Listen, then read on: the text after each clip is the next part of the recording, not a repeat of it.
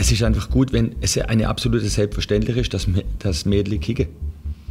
Dass sie gar nicht drüber nachdenken, ob sie kicken sollen oder können oder ob es irgendjemand gut findet in der Familie oder schlecht, sondern dass es ne, wirklich ne, genau die gleiche Selbstverständlichkeit, wie wenn der Bub halt auf den Platz geht.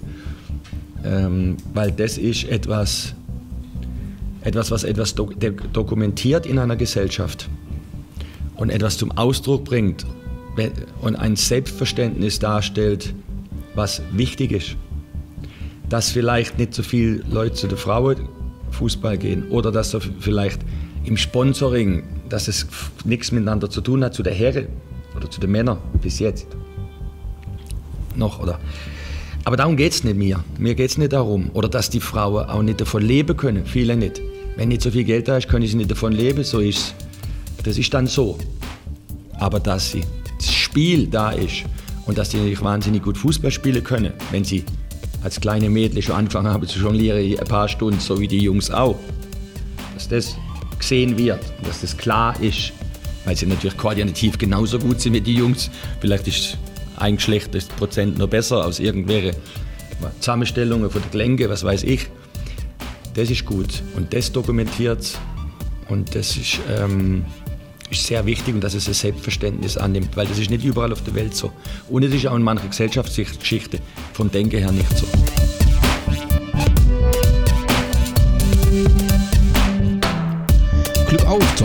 Sonderausgabe des Podcast Orange sind nur wenige Stunden und Tage bis zum Anpfiff der Fußball-WM in Frankreich, die in diesem Jahr unter dem Motto läuft Zeit zu glänzen. Doch während in der in Frankreich äh, Frauenfußball ähm, glänzen soll, kämpft der deutsche und insbesondere der Thüringer Frauenfußball gegen den eigenen Bedeutungsverlust. Eine Sporthistorikerin, Sporthistorikerin hat vor kurzem im Tagesspiegel gesagt, früher war Deutschland eine Fußballmacht, aber alle anderen europäischen Länder, insbesondere Frankreich, England und Spanien, haben so viel getan, dass sie Deutschland überholt haben. Und wir haben Vereine wie Lyon und Arsenal London, wo Männer und Frauen gleichgestellt sind da gibt es in Deutschland noch viel Nachholbedarf. Mario Heimann, Trainer vom Verbandsligist SC06 Oberlind, hat es noch ein bisschen dramatischer ausgedrückt. Man muss auch sehen, dass der Frauenfußball in Thüringen vor ganz schweren, für mich schon aussichtslosen Zeiten steht. Und das ist ein Alarmzeichen und gleichzeitig für uns Aufforderung vor der Frauenfußball-WM mal über den Frauenfußball im Bund und im Land zu diskutieren. Und ich freue mich, dass ich heute drei wunderbare Gäste an meiner Seite habe, mit denen ich ausführlich äh, über die Situation des äh, Frauenfußballs und des Mädchenfußballs sprechen will. Zum einen freue ich mich, dass Nadine Kuhn da ist. Hallo Nadine. Hallo. Du bist aktuell Präsidentin des ersten Frauenfußballvereins in Erfurt. Du bist Trainerin der E-Union. Genau. Du warst Spielerin beim SV Schott Jena und beim ersten FFC Saalfeld. So sieht's aus. Und habe ich da noch was vergessen? Gera. Du, okay. Ein Jahr Gera. Okay, wie bist du zum, zum, zum Fußball gekommen? Also gebürtig ähm, komme ich ja eigentlich aus Nordrhein-Westfalen mhm. und äh, ja, habe dann, nachdem ich keine Lust mehr hatte, im Schützenverein zu sein, äh, äh, gesagt, okay, Fußball, das ist eigentlich meins. Ja. Und ähm, ja, habe mich dann einfach einen Verein angeschlossen und relativ spät im Frauenfußball. Wo hast du, bei welchem Verein hast du da angefangen? Ähm, angefangen beim VfL Repeln und dann übergegangen zum GSV Mörs. Okay, und was brachte dich dann nach Thüringen, in das schönste Bundesland? Ähm, ja, der Sport eigentlich. Weil in Nordrhein-Westfalen ist es generell sehr, sehr schwierig, ähm, eine ordentliche Sportausbildung zu machen, beziehungsweise so viele Leute, die auch im Sport was machen möchten. Und in Thüringen, es ist ein kleines Land, Bundesland und ähm, ja, schön. Und die Landessportschule in Bad Blankenburg bietet einem ja auch viele Möglichkeiten, äh, Sport zu treiben. Und die Ausbildung war für mich ähm, ja ein ja, ein wunderbarer Start überhaupt. Okay, und so hat sich nach Thüringen verschlagen, hast dann in Gera angefangen, über Schottiena zum Saalfeld. Ist das die richtige Reihenfolge oder mhm, falsch rum? Andersrum, also von Gera nach Saalfeld. Mhm. Und ähm, ja, habe dort bestimmt sieben, acht Jahre gespielt und äh, trainiert mhm. und bin dann nach Schott-Jena. Okay, Saalfeld schon Verbandsliga gewesen zu deiner Zeit? Genau. Das heißt, du warst im Prinzip in der ersten, oder der höchsten Thüringer äh, Fuß Frauenfußballliga ähm, aktiv. Jawohl. Schön, dass du da bist. Das gleiche gilt auch für Tina Melle, die Nachwuchstrainerin bei den D-Junioren ist, langjähriges Vorstandsmitglied in einem Frauenfußballverein war und äh, als äh, äh, beim Frauenfußball in Salomonsborn und in Erfurt gespielt hat. Alles richtig? Ja. Wie bist du zum Fußball gekommen? Eigentlich durch eine Schule AG. Ich hatte die Wahl zwischen Tanzen und Fußball. Fußball hat am Ende gewonnen. Das Tanzen habe ich nach einem Jahr wieder aufgegeben. Und ja, das Kind musste raus. okay, und du ähm, hast dann Nachwuchs äh, hier beim ersten FFV Erfurt sehr erfolgreich gespielt, oder? Ich habe vor allem erstmal bei, bei SC Medizin damals angefangen. Dann irgendwann nach Erfurt gewechselt. War das rein, rein Mädchen beim SC? Nee, nur rein Jungs, also bis Okay. auf mich. Und ja, dann hatten wir, glaube ich, so habe ich die erfolgreichen Jahre vom FFV in der Jugend mitgenommen. Wir haben eigentlich alles abgeräumt Mhm. und dann hatte ich keine Lust mehr. Genau, dann kam eine Pause, aber Dann irgendwann kam- hatte ich das wieder gepackt. Genau, dann kamen zehn Jahre Pause und dann hat mich ein Arbeitskollege nochmal zum Fußball geschleppt und dann ging es zehn Jahre später wieder los. Auch wenn wir dann nochmal auf den Nachwuchsfußball kommen, du hast gesagt, du hast mit Jungs zusammen ähm, trainiert. Hältst du das für ein gutes Modell oder ist das Modell zu sagen, die Mädchen trainieren alleine das Bessere? Damals gab es quasi keine Alternative, von daher ja. Aber ich glaube, dass es mir spielerisch gut getan hat. Also ähm, ja, die Ausbildung ist schon, glaube ich, ernster in früheren Jahren, sagen wir es mal so. Okay. Ja, und der dritte Gast, äh, den ich heute begrüßen darf, ist äh, Chino Heinze. Chino, schön, dass du da bist. Servus. Du bist äh, seit vielen Jahren Trainer im Frauenfußball. Wenn ich richtig informiert bin, hast du beim FC Union Mühlhausen damals angefangen als Co-Trainer, glaube ich, und warst dann auch Trainer. Ist das richtig? Das ist richtig. Dann äh, hast du beim ersten FFV Erfurt Verbandsliga, Regionalliga Co-Trainer gemacht, bist dann ähm, zum FFUSV Jena in den Nachwuchs gegangen und bist jetzt äh, Trainer der Verbandsligamannschaft des ersten FFV Erfurt und vielleicht auch bald Trainer der Regionalligamannschaft des ersten FFV. Das hoffen wir mal. Hast du selbst Fußball gespielt, aktiv? Auch bei Union Mühlhausen. Ähm, ich habe mit sechs Jahren angefangen. Er hat durch meinen Cousin immer mitgeschleppt zum Fußball. Und dann bis zur A-Jugend durchgespielt, ein Jahr noch im Männerbereich. Und das mit den Frauen oder als Trainer kam eigentlich eher zufällig. So, in Bickenriede war damals Sportfest und da hieß es, Mensch, wir brauchen einen Trainer für die zweite Frauenmannschaft.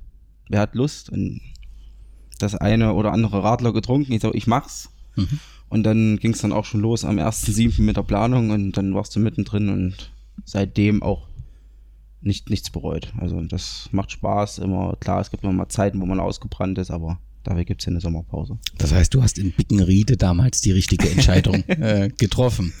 Ja, lasst uns über die aktuelle Situation des Mädchenfußballs ähm, zuerst sprechen. Also, ähm, oder die, die Akzeptanz des äh, Mädchen- und Frauenfußballs. Äh, bundesweit soll wohl die Zahl der Frauenteams äh, noch steigen. Das ist in Thüringen, wenn man die Zahlen von 2016, 17, die ich vorliegen habe, und auch die Aussagen von Anja Kirschner, die ja immerhin äh, Vorsitzende des Ausschusses für Frauen- und Mädchenfußball beim TV ist. Äh, wenn man die Aussagen äh, nimmt, ist es in Thüringen anders. Äh, dort äh, sinkt die Zahl äh, der Frauenteams. Und wenn man dann auf die Mädchen schaut, dann ist auch bundesweit die Entwicklung sehr, sehr dramatisch. Haben wir 2010 noch 8600 Teams gehabt, haben wir aktuell im Jahr 2018 5300 Teams. Das heißt, es ist ein Rückgang um 40 Prozent.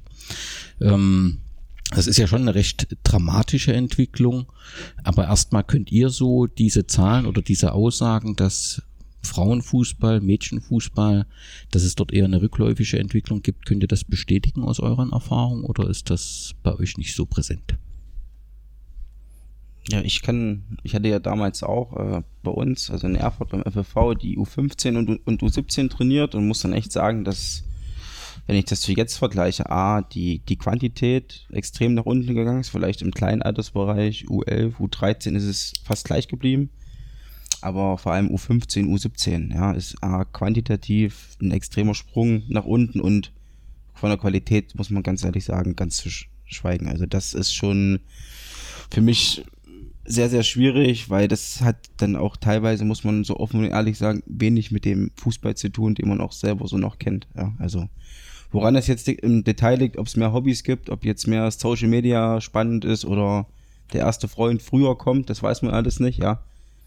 Ähm, bei uns im Verein muss man sagen, klar, wir haben noch alle Mannschaften besetzt von ähm, U9 bis U17, aber da merkt man natürlich auch, es werden weniger Mädchen, ja, es sind andere Interessen da und da muss man aus meiner Sicht auch schleunigst was tun. Das Okay. Nadine, wie ist so der Rücklauf auf eure Nachwuchsmannschaften? Habt ihr Zulauf oder ist es schon wirklich schwierig zu werben um, um Nachwuchs? Also generell denke ich, dass das schwierig ist, um Nachwuchs zu werben. Ähm, ich habe die Zahlen gesehen beim Tag des Mädchenfußballs in Saalfeld. Ich habe ähm, bei einem Talentetag, den ich selber organisiert habe, in Jena gesehen. Ich habe es ähm, aktuell eben bei unserem Tag des Mädchenfußballs gesehen. Und wenn eine Handvoll Mädels kommen, ähm, dann können wir uns alle glücklich schätzen. Mhm. Ähm, wenn wir diese fünf, sage ich jetzt mal, äh, begeistern können, dann kommen die auch zu uns, definitiv. Ähm, und so ist es auch bei mir in den Mannschaften U9, U11. Wir haben den Zuwachs, minimalen Zuwachs, aber auch qualitativ doch schon wieder etwas besseren Zuwachs, wo die Mädels aber auch bei den Jungs vorher schon gespielt haben. Hm. Okay. Tina, was läuft denn falsch? Ich glaube, dass Eltern das Hobby für ihre Mädchen gar nicht so in Betracht ziehen. Also ich sehe es oft, dass bei uns jetzt noch ähm, in der D-Jugend Mädels dazukommen. Da hast du immer den Spagat dann im Training, die halt von sich aus sagen, ähm, ich will das unbedingt machen, ich bin da irgendwie drauf gekommen. Und meistens stehen die Eltern daneben und sagen, ja, ich weiß auch nicht, irgendwie interessiert sie sich dafür und sind ganz überrascht. Und ich glaube, das ist das Problem. Den Jungen steckst du in den Fußballverein und der sagt nach drei Jahren dann ganz ehrlich, traut er sich zu den Eltern zu sagen, ich will eigentlich gar nicht. Und bei den Mädels ist es, glaube ich, eher genau andersrum. Die trauen sich dann irgendwann zu sagen, ich würde das gerne mal probieren. Das heißt, das, das ist in der Liste von möglichen Hobbys. Also bei, bei Mädchen taucht eher das Tanzen auf, ja, und das, das taucht da gar nicht auf in der Liste der möglichen Hobbys. Tanzen, Schwimmen, Breakdance, so von, von meinen Mädels die Erfahrung, womit sie aufgehört haben, bevor sie zum Fußball gekommen sind. Mhm. Aber dann liegt es ja letztendlich an, an, an uns, für den Frauenfußball oder für den Mädchenfußball halt in den Schulen auch zu werben mit diesen Arbeitsgruppen, die es da gibt. Also äh, meine Tochter ist eben an einer Schule, wo es immer diese, schon auch historisch diese Arbeitsgruppe äh, gab, wo es Mädchenfußball gab. Das heißt, das ist immer ein Angebot, was sie haben. Und dann können das die Mädchen auch nutzen. So entsteht halt der erste Kontakt und das müsste sicherlich intensiviert werden, oder? Ja, ich glaube, du musst an die Schulen gehen und da AGs machen oder ich weiß nicht, ob es Lehrer gibt, ich kenne es von der Schule von meinem Neffen, da gibt es sogar in der großen Pause eine Mädchenfußballzeit, weil die so viele Mädels haben, die spielen wollen und die Jungs nicht stören sollen. ähm, ja, da, da musst du hin und, und sagen, hier, es gibt übrigens auch einen Verein, kannst du auch wirklich spielen mit anderen und ja. äh, das ja. nicht nur so just for fun.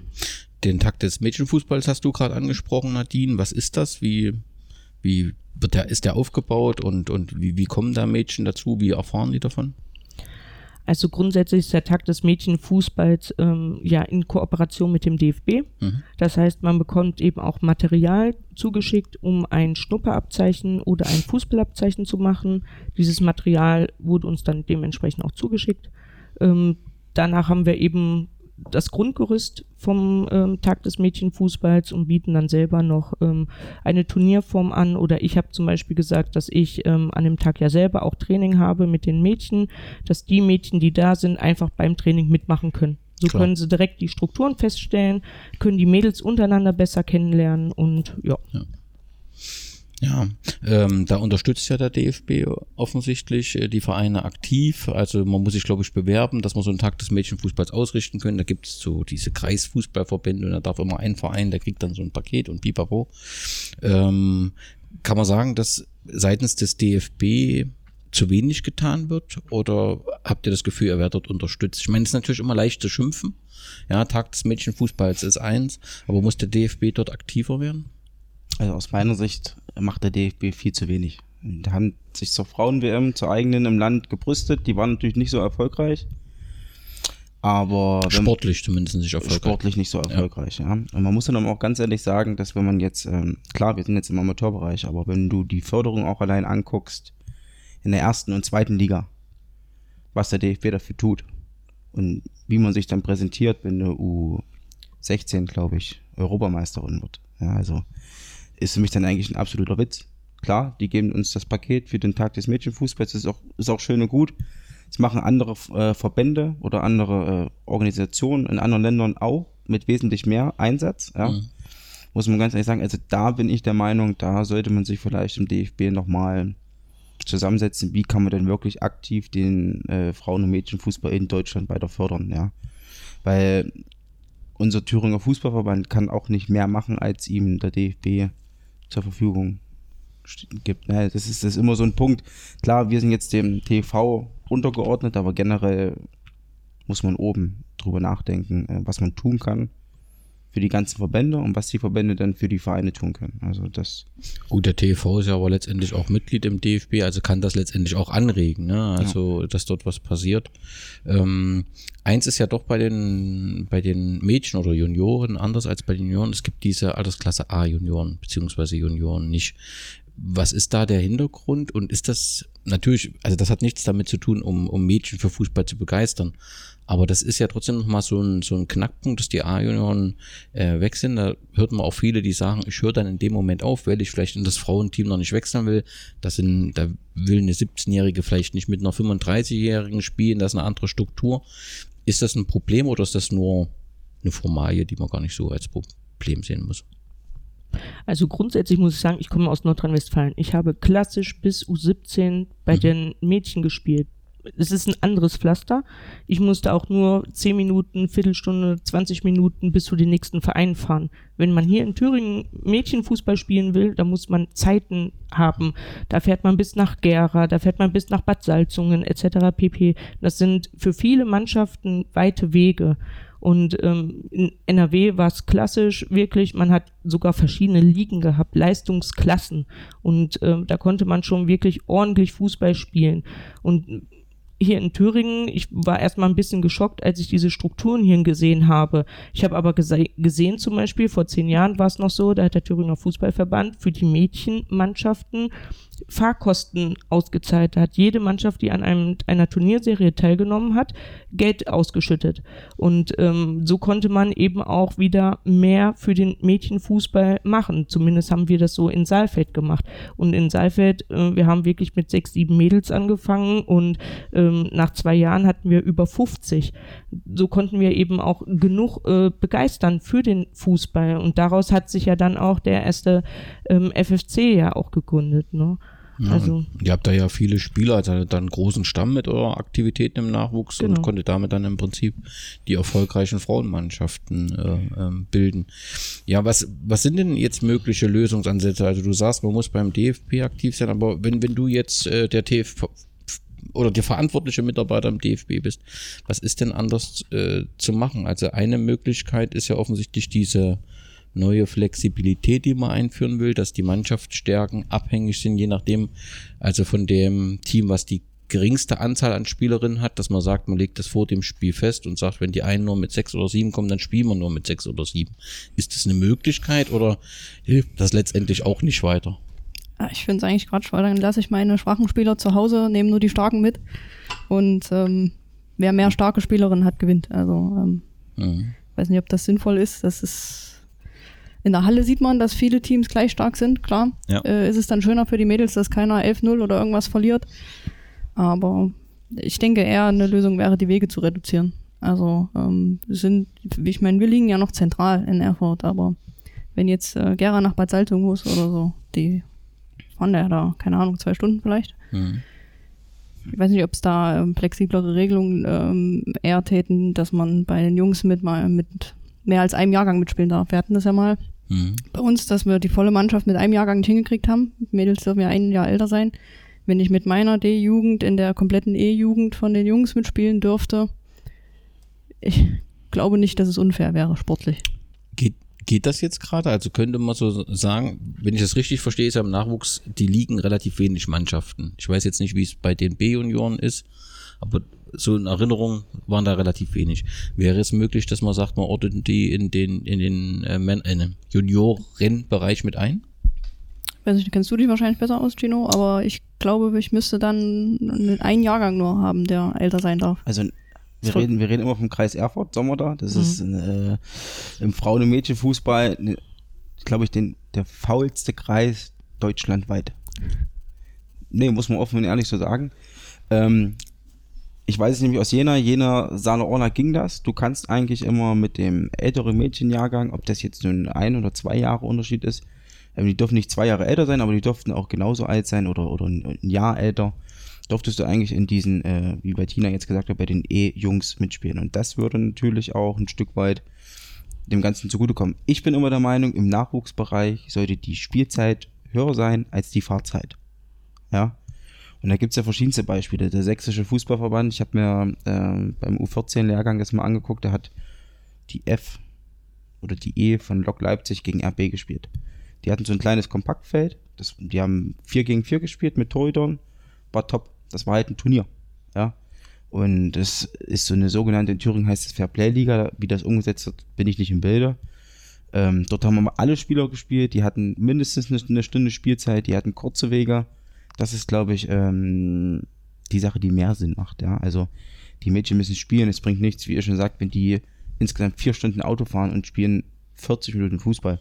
Oder wenn ein Trainer sagt, okay, ich lasse jetzt meine sechs Besten spielen, spielt das Kind fünf Minuten. Ja, also da ist das äh, begeistern. Wir haben in Thüringen die Möglichkeiten. Der TV hat auch solche Soccer Courts. Ja, warum nicht? Warum nicht im ganz kleinen E-Jugendbereich sagen, Mensch, äh, Hauptsache wir gewinnen Mädchen für den Frauen- und Mädchenfußball. Wir können die Teams doch auch einfach mal mischen.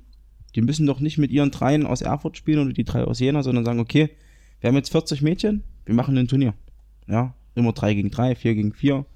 Und ich glaube, dann begeistert man ähm, auch Mädchen für den Frauenfußball. Weil so wenn ich jetzt eine Tochter hätte, würde sagen, und die wäre jetzt nicht die beste Fußballerin und die würde immer nur fünf Minuten spielen. Und ich würde als Elternteil. Aber vier Stunden unterwegs sein im Auto, ne? Der, der steht für mich in die Relation. Dann sage ich lieber mhm. hier, ähm, Kind, geh mal zum Badminton, geh mal zum Tennis, da spielst du immer. Ja, also das ist, glaube ich, so.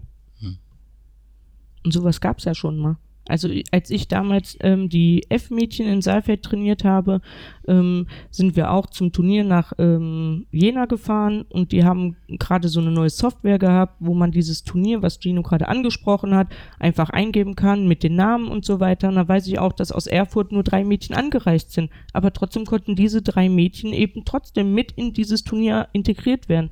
Und ich wette, in ganz Thüringen Thüringen rennen so viele Mädchen rum, die auch einfach mal mit auch unter sich mal ein Turnier spielen möchten, dann müssen sie ja nicht unbedingt irgendwo ähm, in irgendeinem Verein angeschlossen sein, sondern können dann auch vielleicht freiwillig irgendwo Zeit, also wo das nicht so weit auseinander ist, ja. ähm, hinkommen. Das wäre für alle viel attraktiver. Und so wie Gino es sagt, Spielen ist das A und O. Spielen, ja. spielen, spielen. Aber wenn ich das noch richtig in Erinnerung habe, war doch im, im E-Bereich ESU. F ist U? Äh, äh e ist U11. U11. ähm, da war doch eine Turnierserie und ja. bei den D-Junioren war doch auch eine Turnierserie. Das entspricht doch. Nee, die haben sie abgeschafft. Ja, aber die Turnierserie, der Ansatz einer Turnierserie entspricht ja dem Ansatz, was gerade gesagt wird, dass man eigentlich länger spielt, als man reist. Deswegen waren doch die Turnierserien. Das heißt, nur um zu erklären, Turnierserie bedeutet es ein Turnier, wo im Prinzip alle gegeneinander spielen über einen halben Tag verteilt und dann wird ein Turniersieger ausgelost und dann gibt es zum Schluss über die vielen sechs, sieben Turniere eine Gesamtrechnung. Ist das nicht der richtige Ansatz gewesen? Aber du hast ja trotzdem die volle Feldstärke, die du brauchst. Also ich muss mindestens acht Mädels mitnehmen, die muss ich erstmal haben. Ja. Und dann spiele ich da, je nach Mannschaften, die angereist sind, na, je nach der Quantität, zehn Minuten. Was sollen die Mädels in den zehn Minuten? Wenn ich jetzt äh, meine Spiele so angucke, nach 30 Minuten sind die gerade erst warm und stellen fest, dass sie Tore schießen müssen. Und also das ist nichts. Machst du fünf Spiele a zehn Minuten, hast du genauso wenig gespielt, nur mit mehr Pause dazwischen. Also das ist, glaube ich, keine Lösung. Okay, das heißt, das ist keine Lösung. Das Ligasystem ist aber ja dann auch keine Lösung, weil du ja so weit reisen musst beim Ligasystem. Ich glaube, ab der, ab der D-Jugend ist es vielleicht schon vertretbar. Also wir haben ja jetzt auch äh, eine Liga mit einer Stärke von zehn Mannschaften. Mhm. Das ist eine anstrengende Saison, aber das ist wir haben einen relativ breiten Kader sinnvoll, aber der breite Kader muss ja auch irgendwo herkommen. Und da in der Jugend, denke ich, fehlt es an, an Spielpraxis, an Mädels. Also die zwei drunter, denke ich, sollten definitiv eine flexiblere Lösung haben. Okay. Kann es ein, kann's ein grundsätzliches Problem auch geben, dass einfach der Sport Fußball, der uns begeistert, nicht mehr so attraktiv ist? Dass es zu viele andere Möglichkeiten gibt, also dass wir da ein Imageproblem haben, was wir natürlich durch Fußball-WM, durch Bundesliga, Champions League, was sehr omnipräsent medial ist, aber gar nicht mitbekommen, dass das gar nicht mehr so in, interessiert ist? Oder ist das tatsächlich ein Problem des Mädchenfußballs? Also ich finde gerade Erfurt ist das eine spannende Frage. Ähm, ich glaube, dass da viele von Rot-Weiß sehr genervt sind und die Städter an sich eigentlich gar nicht so interessiert sind am Fußball mehr. Also sicherlich die Hardcore-Rot-Weiß-Fans, dem will ich nicht zu nahe treten, aber ähm, ja, wenn, aber das sagen die sehe, ja selbst, das ist in Erfurt ein Problem. Wenn, wenn ich sehe, wie es da im Basketball jetzt bergauf geht, das verfolge ich auch so ein bisschen am Rande. Selbst die Rollstuhl-Basketballer, die ja schon wieder Champions League-Sieger geworden sind, die äh, nutzen das, dass der Fußball hier echt abebbt. Und ähm, ich meine, ich gönn's ihnen, aber es macht uns das Leben schwerer. Mhm. Was kann man dagegen tun?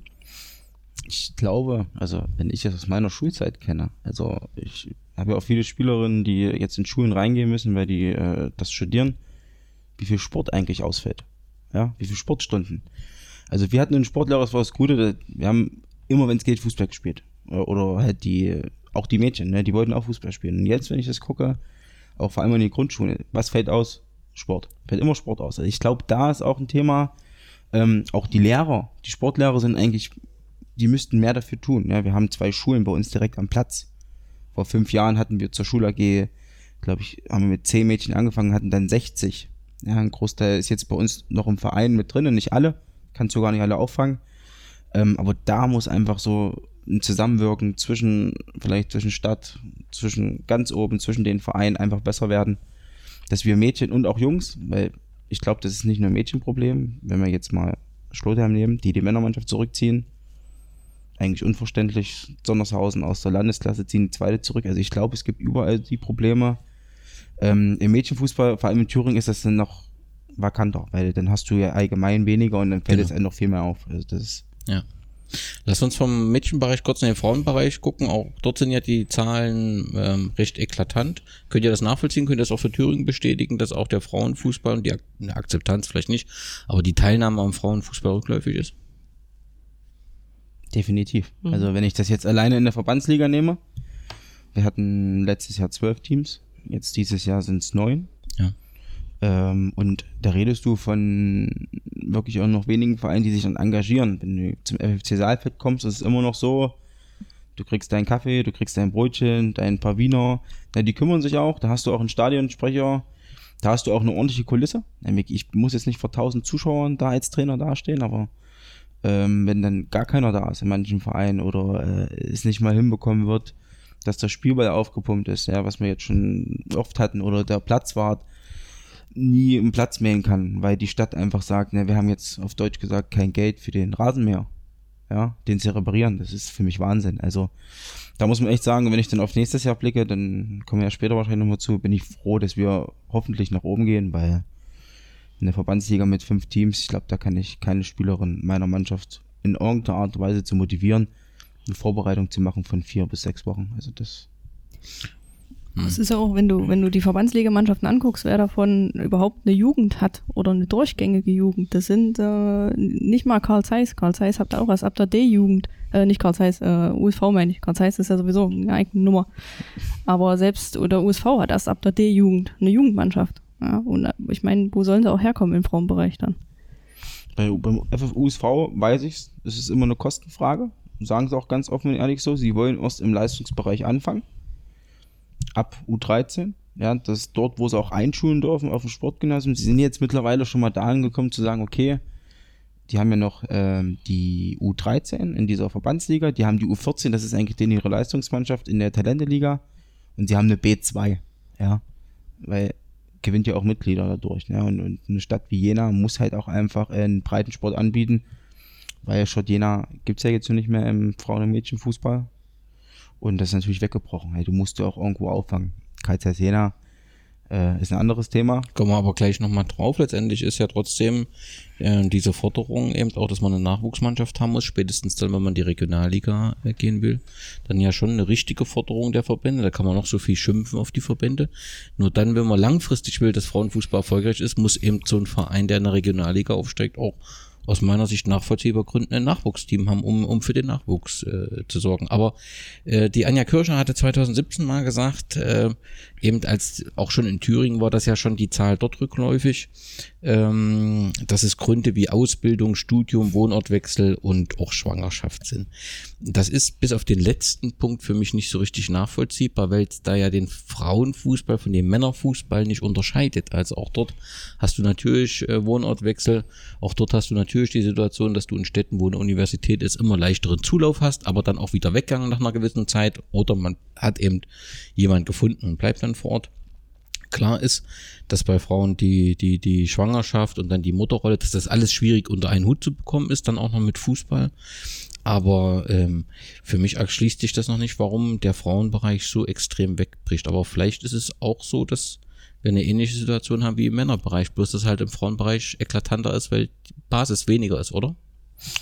Also aus meiner Sicht ähm, sage ich ja. Also es ist, glaube ich, die Waage zwischen Männlein und Weiblein, auch mit äh, Rückgang der Mannschaften. Aber die Gründe sind, glaube ich, verschiedene. Hm. Also ich glaube, ähm, im Männerbereich, Schlotheim, gut, kann ich nicht nachvollziehen. Ich glaube, die haben ja, A-Jugend haben die ja, aber ich glaube, die haben sich bestimmt darauf versteift, vielleicht irgendwann den Weg zu geben wie Gera, der JFC. Einfach sagen, wir, wir sind ein reiner Jugendfußballverein, ja.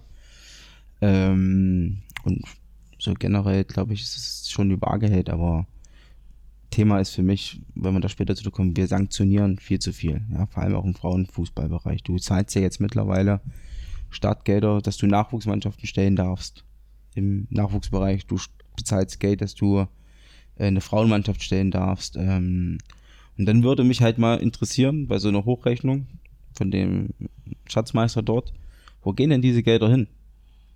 Die Vereine bezahlen. Ne, du hast ja dann trotzdem noch im Schnitt 30, 40 Vereine wahrscheinlich äh, mit jeweils zwei bis drei Mannschaften, die dort Gelder zahlen. Ähm, warum belohnst du denn nicht Mannschaften und sagen, okay, jetzt gibt es ja dieses Gütesiegel, ja, das wird, glaube ich, auch vom DFB ein Stück weit mitgefördert. Ja. Aber was eigenes zu machen, Mensch, wenn jetzt der erste LVF Erfurt alle Mannschaften besetzt hat, gibt es von uns für jede Mannschaft mal ein Ballpaket oder halt äh, einen Obolus, um das einfach auch zu fördern und natürlich auch ehrenamtliche Trainer ein Stück weit zu entlohnen. Ja, das kriegst du alleine durch, durch Mitgliedsbeiträge nicht hin und durch, durch Sponsoreneinnahmen, äh, ja. zumindest bei uns, stand jetzt auch nicht. Okay. Jetzt habe ich ja Nadine und Tina euch äh, direkt da. Warum habt ihr aufgehört mit Frauenfußball? Wegen einer Verletzung. Okay, also das unterscheidet sich ja nicht zum Männerfußball. Ja. Das kann es immer mal geben. Was war bei dir der Grund? Auch eine Verletzung. Okay. Ist das noch, hat noch keine statistische Aussage, aber ist, ist sowas im Frauenfußball häufiger, Chino? Hast du da einen Vergleich oder kann man das überhaupt nicht sagen? Ich glaube, eine schwerwiegende Verletzung ist im Frauenfußball schon äh, schwieriger. Also wenn man jetzt Thema Kreuzbandrisse mal nimmt, ja. Okay. Ähm, Frauen haben ja mehr so eine X-Beinstellung und beim Kreuzband überstreckt sich ja das Knie. Okay, kenne ich mich nicht so aus. Und, und dadurch ist, ist es, glaube ich, viel, viel schwieriger, wenn man solche Verletzungen hat, als Frau überhaupt zurückzukommen. Okay. Ja, weil die Muskulatur wird beim Männlein schneller wachsen als beim Weiblein. Ja. Und dann ist das schon, schon, schon schwer. Also das muss man echt sagen. Ich glaube, das ist auch einer der Gründe. Okay. Gut, dann ähm, schauen wir uns das nächste Problem an. Das ist die Akzeptanz in der Bevölkerung, beziehungsweise letztendlich abgebildet dadurch die Zuschauerzahlen.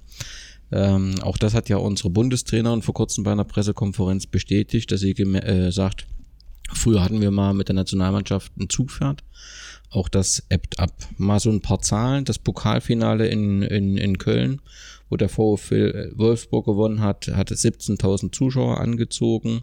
Noch äh, 2010, als das erste Finale in Köln war, waren 26.000 Zuschauer, so als, als Vergleich. Schaut man dann in die erste Bundesliga, äh, haben wir 2000, in der Saison 2011, 2012 nach der WM, die in Deutschland war, hat man einen durchschnittlichen Schnitt über alle Bundesligisten von 1120 Zuschauer. Das war so der Höchstwert als, als Schnitt.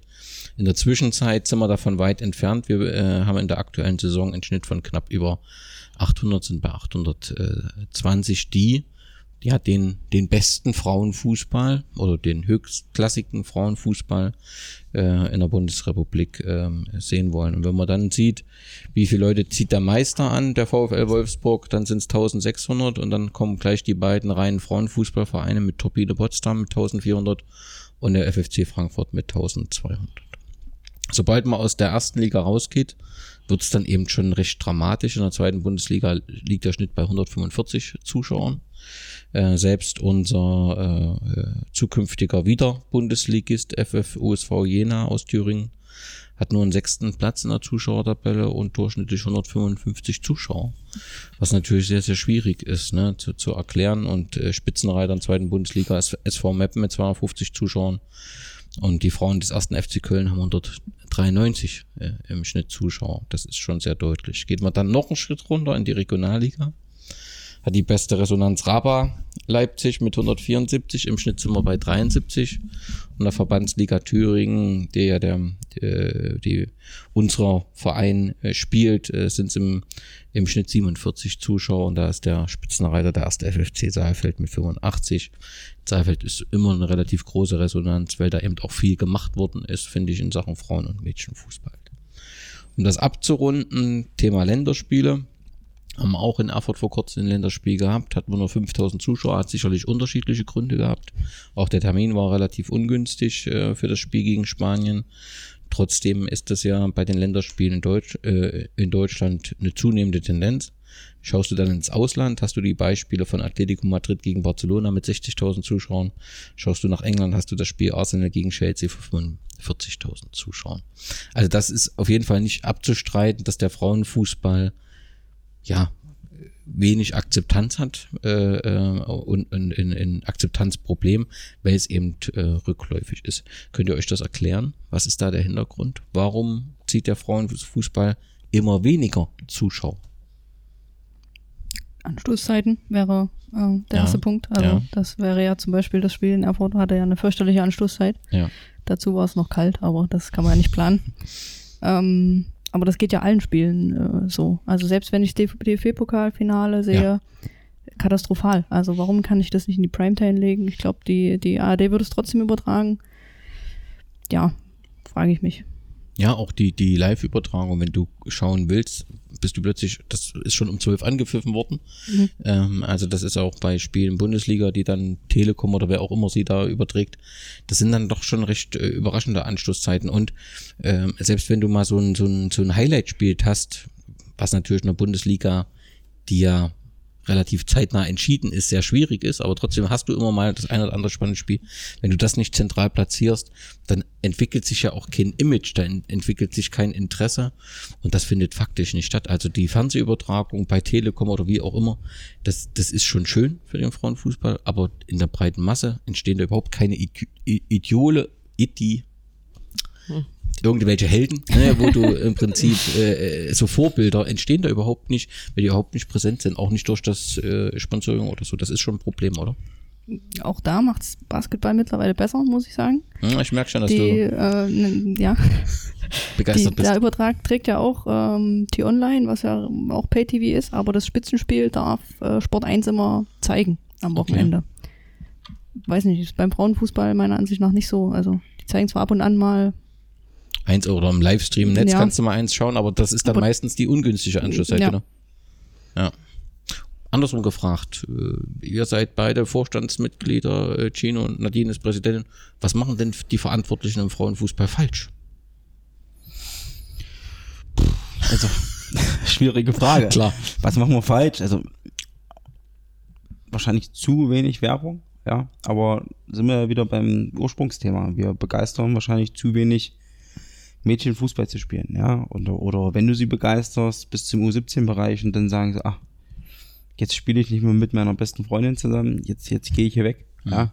Und das ist auch was, du hast halt viele Zuschauer eigentlich auch durch Eltern. Wenn ich jetzt bei mir in die Mannschaft reingucke, da merkst du schon, ob die eine oder andere Spielerin noch bei dir spielt oder nicht, ja.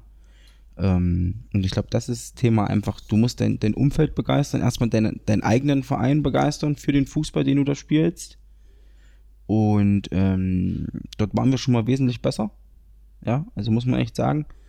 Ähm, und wenn wir das hinbekommen, ich glaube, dann sagen sie auch alles, alles klar. Wir gehen jetzt mal auf den Johannesplatz, gucken uns Frauenfußball an. Dort gibt es immer, das ist immer das Thema, immer was Leckeres zu essen, immer was Leckeres zu trinken. Und ähm, da verbringen wir da mal unseren Sonntag. Essen eine Bratwurst, trinken einen Radler. Also ich glaube, das ist auch so wenn ich jetzt aus meiner Sicht gehe, wenn wir uns damals getroffen haben zum Fußball gucken, sind wir auch da hingegangen, wo halbwegs ordentlicher Fußball kam, zu moderaten Eintrittspreisen, gutes Essen, gutes Trinken. Das war eigentlich so der Sonntag oder der Samstag, wenn du mal nicht selber gespielt hast. Aber jetzt stelle ich mir gerade Mario Heimann äh, vor, der in Oberlin sitzt, den Podcast anhört und sagt, Mensch, also der Gino Heinze, der jammert in Erfurt, da hat er äh, viele Einwohner, hat eine ideale Situation.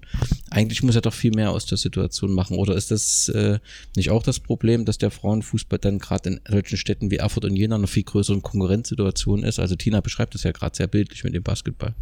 Also Erfurt ist, glaube ich, Wahnsinn durch diese ganzen Fußballvereine. Also wenn du ähm, aufs Dorf gehst oder Oberlind, wie jetzt Oberlind, ich glaube Oberlind ist aber auch ein Dorf, weil Sonneberg ist die Stadt daneben und da bist du in Oberlind und da gibt es halt wirklich, wenn die Männer nicht spielen, gibt es nur den Frauenfußball, ja.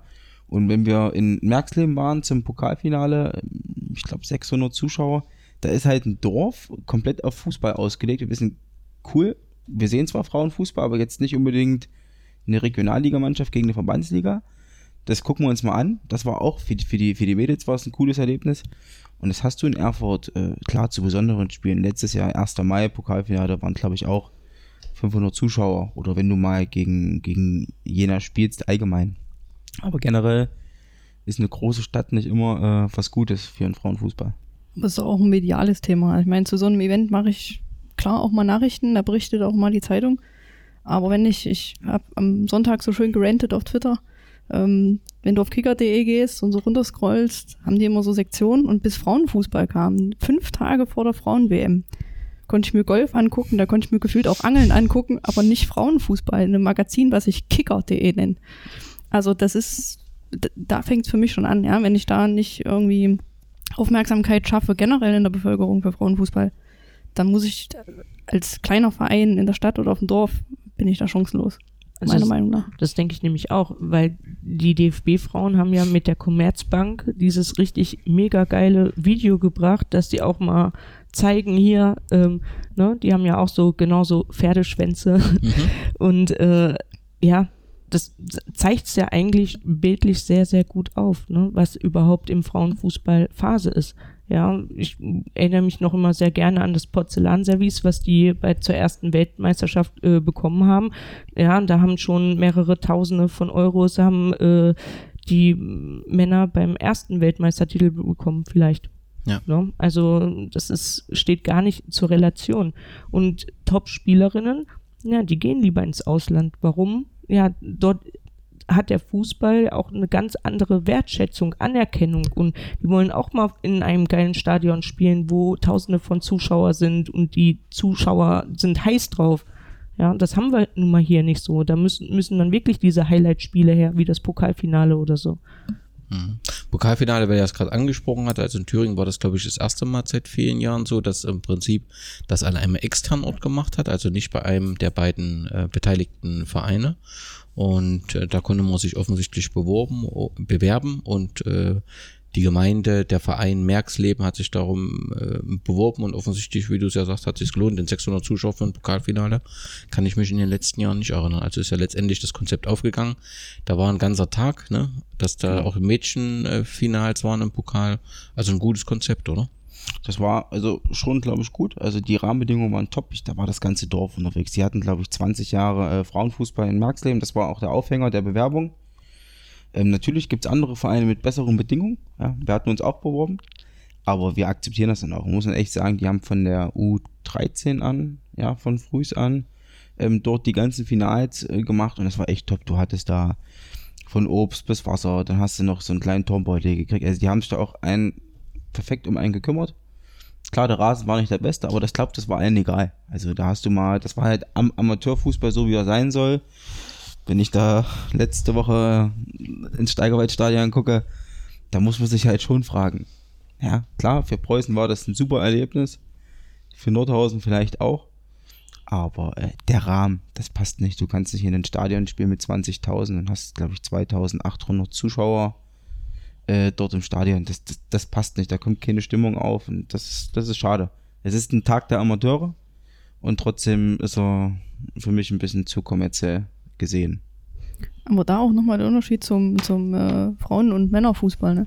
In der Fußball.de-App, der Tag des Frauenfußballs oder ähm, der, der Pokaltag war gerade rum.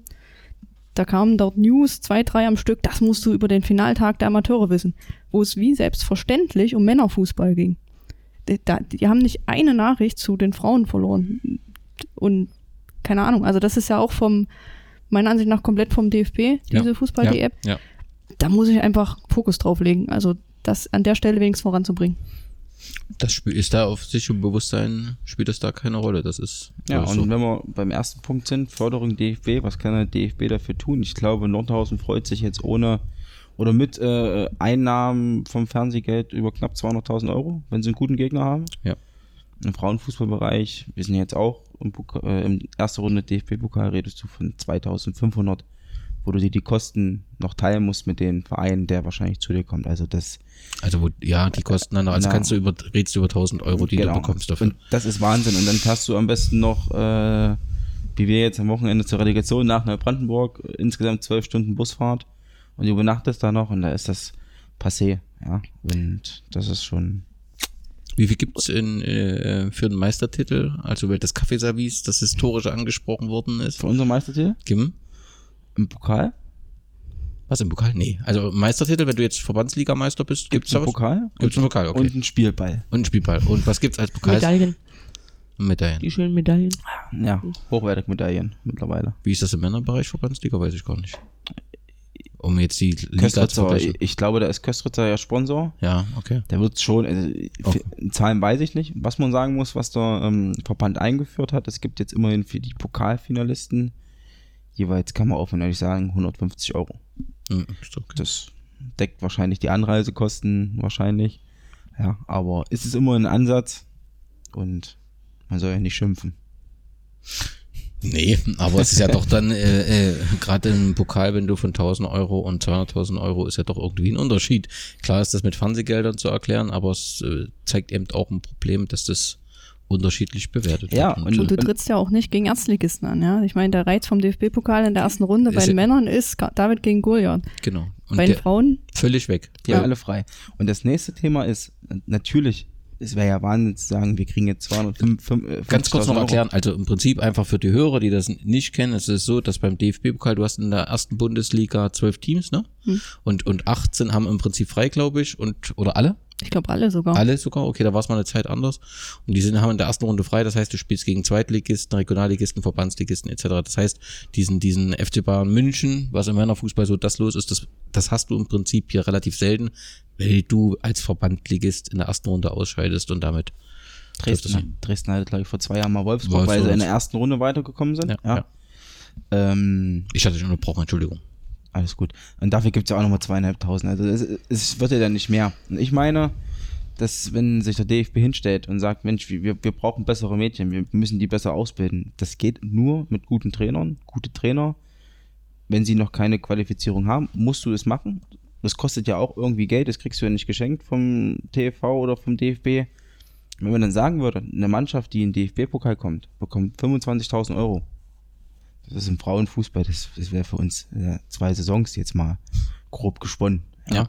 Ähm, dann kannst du auch noch sagen, mit den zusätzlichen Sponsoreneinnahmen, die du vielleicht hast, ähm, zu sagen, Mensch, wir fördern unsere Trainer besser. Ja, wir, wir, wir zahlen ihnen auch mal irgendwas für diesen immensen Aufwand, für zweimal Training mit Wochenende unterwegs. Ähm, das wäre halt ein Ansatz zu sagen, weil dadurch profitieren auch ganz einfach die Mädchen. Ja, durch gute Trainer profitieren auch die Mädchen. Und im Männerbereich ist es ja gang und gäbe, dass äh, die Trainer ja ein Obolus bekommen. Ja, und äh, im Frauenbereich ist es nun mal nicht äh, möglich. Und äh, da kämpft man wirklich um jeden Cent sozusagen, um, auch um jeden Trainer. Und wenn jetzt ein Trainer gefragt wird, möchtest, möchtest du eine Frauenmannschaft trainieren, ehrenamtlich oder äh, lieber eine Männermannschaft und verdienst deine 240 Euro ähm, im Monat? Ja, Bist du in der Sorry. Kreisliga bei dem Betrag, genau. bei Männern. Ja, aber das zieht sich ja beim, also muss man ja so sagen, beim Frauenfußball und Mädchenfußball, das nahezu komplett ehrenamtlich äh, ähm, ausgeübt wird, das und, und auch das von, von Spielervergütung da nichts äh, zu denken ist, zumindest in den Klassen, wo wir reden, dass das in, äh, sicherlich in der zweiten Liga anders ist, auch in der ersten Liga, aber in dem Bereich, ähm, wo wir im Prinzip jetzt im Land Thüringen gibt es das im Prinzip überhaupt nicht und das unterscheidet sich natürlich auch. Kurz die sportliche Situation im Bund. Wir haben äh, mit dem VfL Wolfsburg dort einen recht dominanten Meister und Pokalsieger, der ähm, ja elf Titel in nur sieben Spielzeiten äh, geholt hat. Ähm, wir hatten das früher auch immer mal im Frauenfußball. Es gab Bergisch Gladbach, es gab den FFC Frankfurt, aber so äh, dominant war das selten, wie das jetzt ist. Ähm, dieselbe Dominanz hast du in der zweiten Liga. Auch dort muss man ja äh, sagen, dass dort zwei Reserveteams gewonnen haben mit Bayern München und Wolfsburg und tatsächlich nur der dritte und vierte, also Köln und äh, der FFUSV Jena aufsteigen, die im Prinzip dritter und vierter sind. Ähm, ich weiß, dass äh, man immer wollte, dass Lizenzvereine sich auch im Frauenfußball engagieren, das auch immer wieder gefordert hat. Das ist ja, lange Zeit gab es das nicht. Da gab es im Prinzip pure Frauenfußballvereine, die hatten dann auch immer plötzlich andere Namen, wie eben Bergisch Gladbach, die einem nie präsent waren, weil man sie aus dem Männerfußball nicht kannte. Das ist nur anders. Ist das trotzdem eine gute Entwicklung, dass sich die Lizenzvereine so aktiv bemühen oder ist das eine gefährliche Entwicklung? Habt ihr dazu eine Meinung? Ich glaube, man hat es bei Holstein Kiel war es, glaube ich, mhm. letztes Jahr gesehen. Es wird zuerst bei den Frauen gekürzt.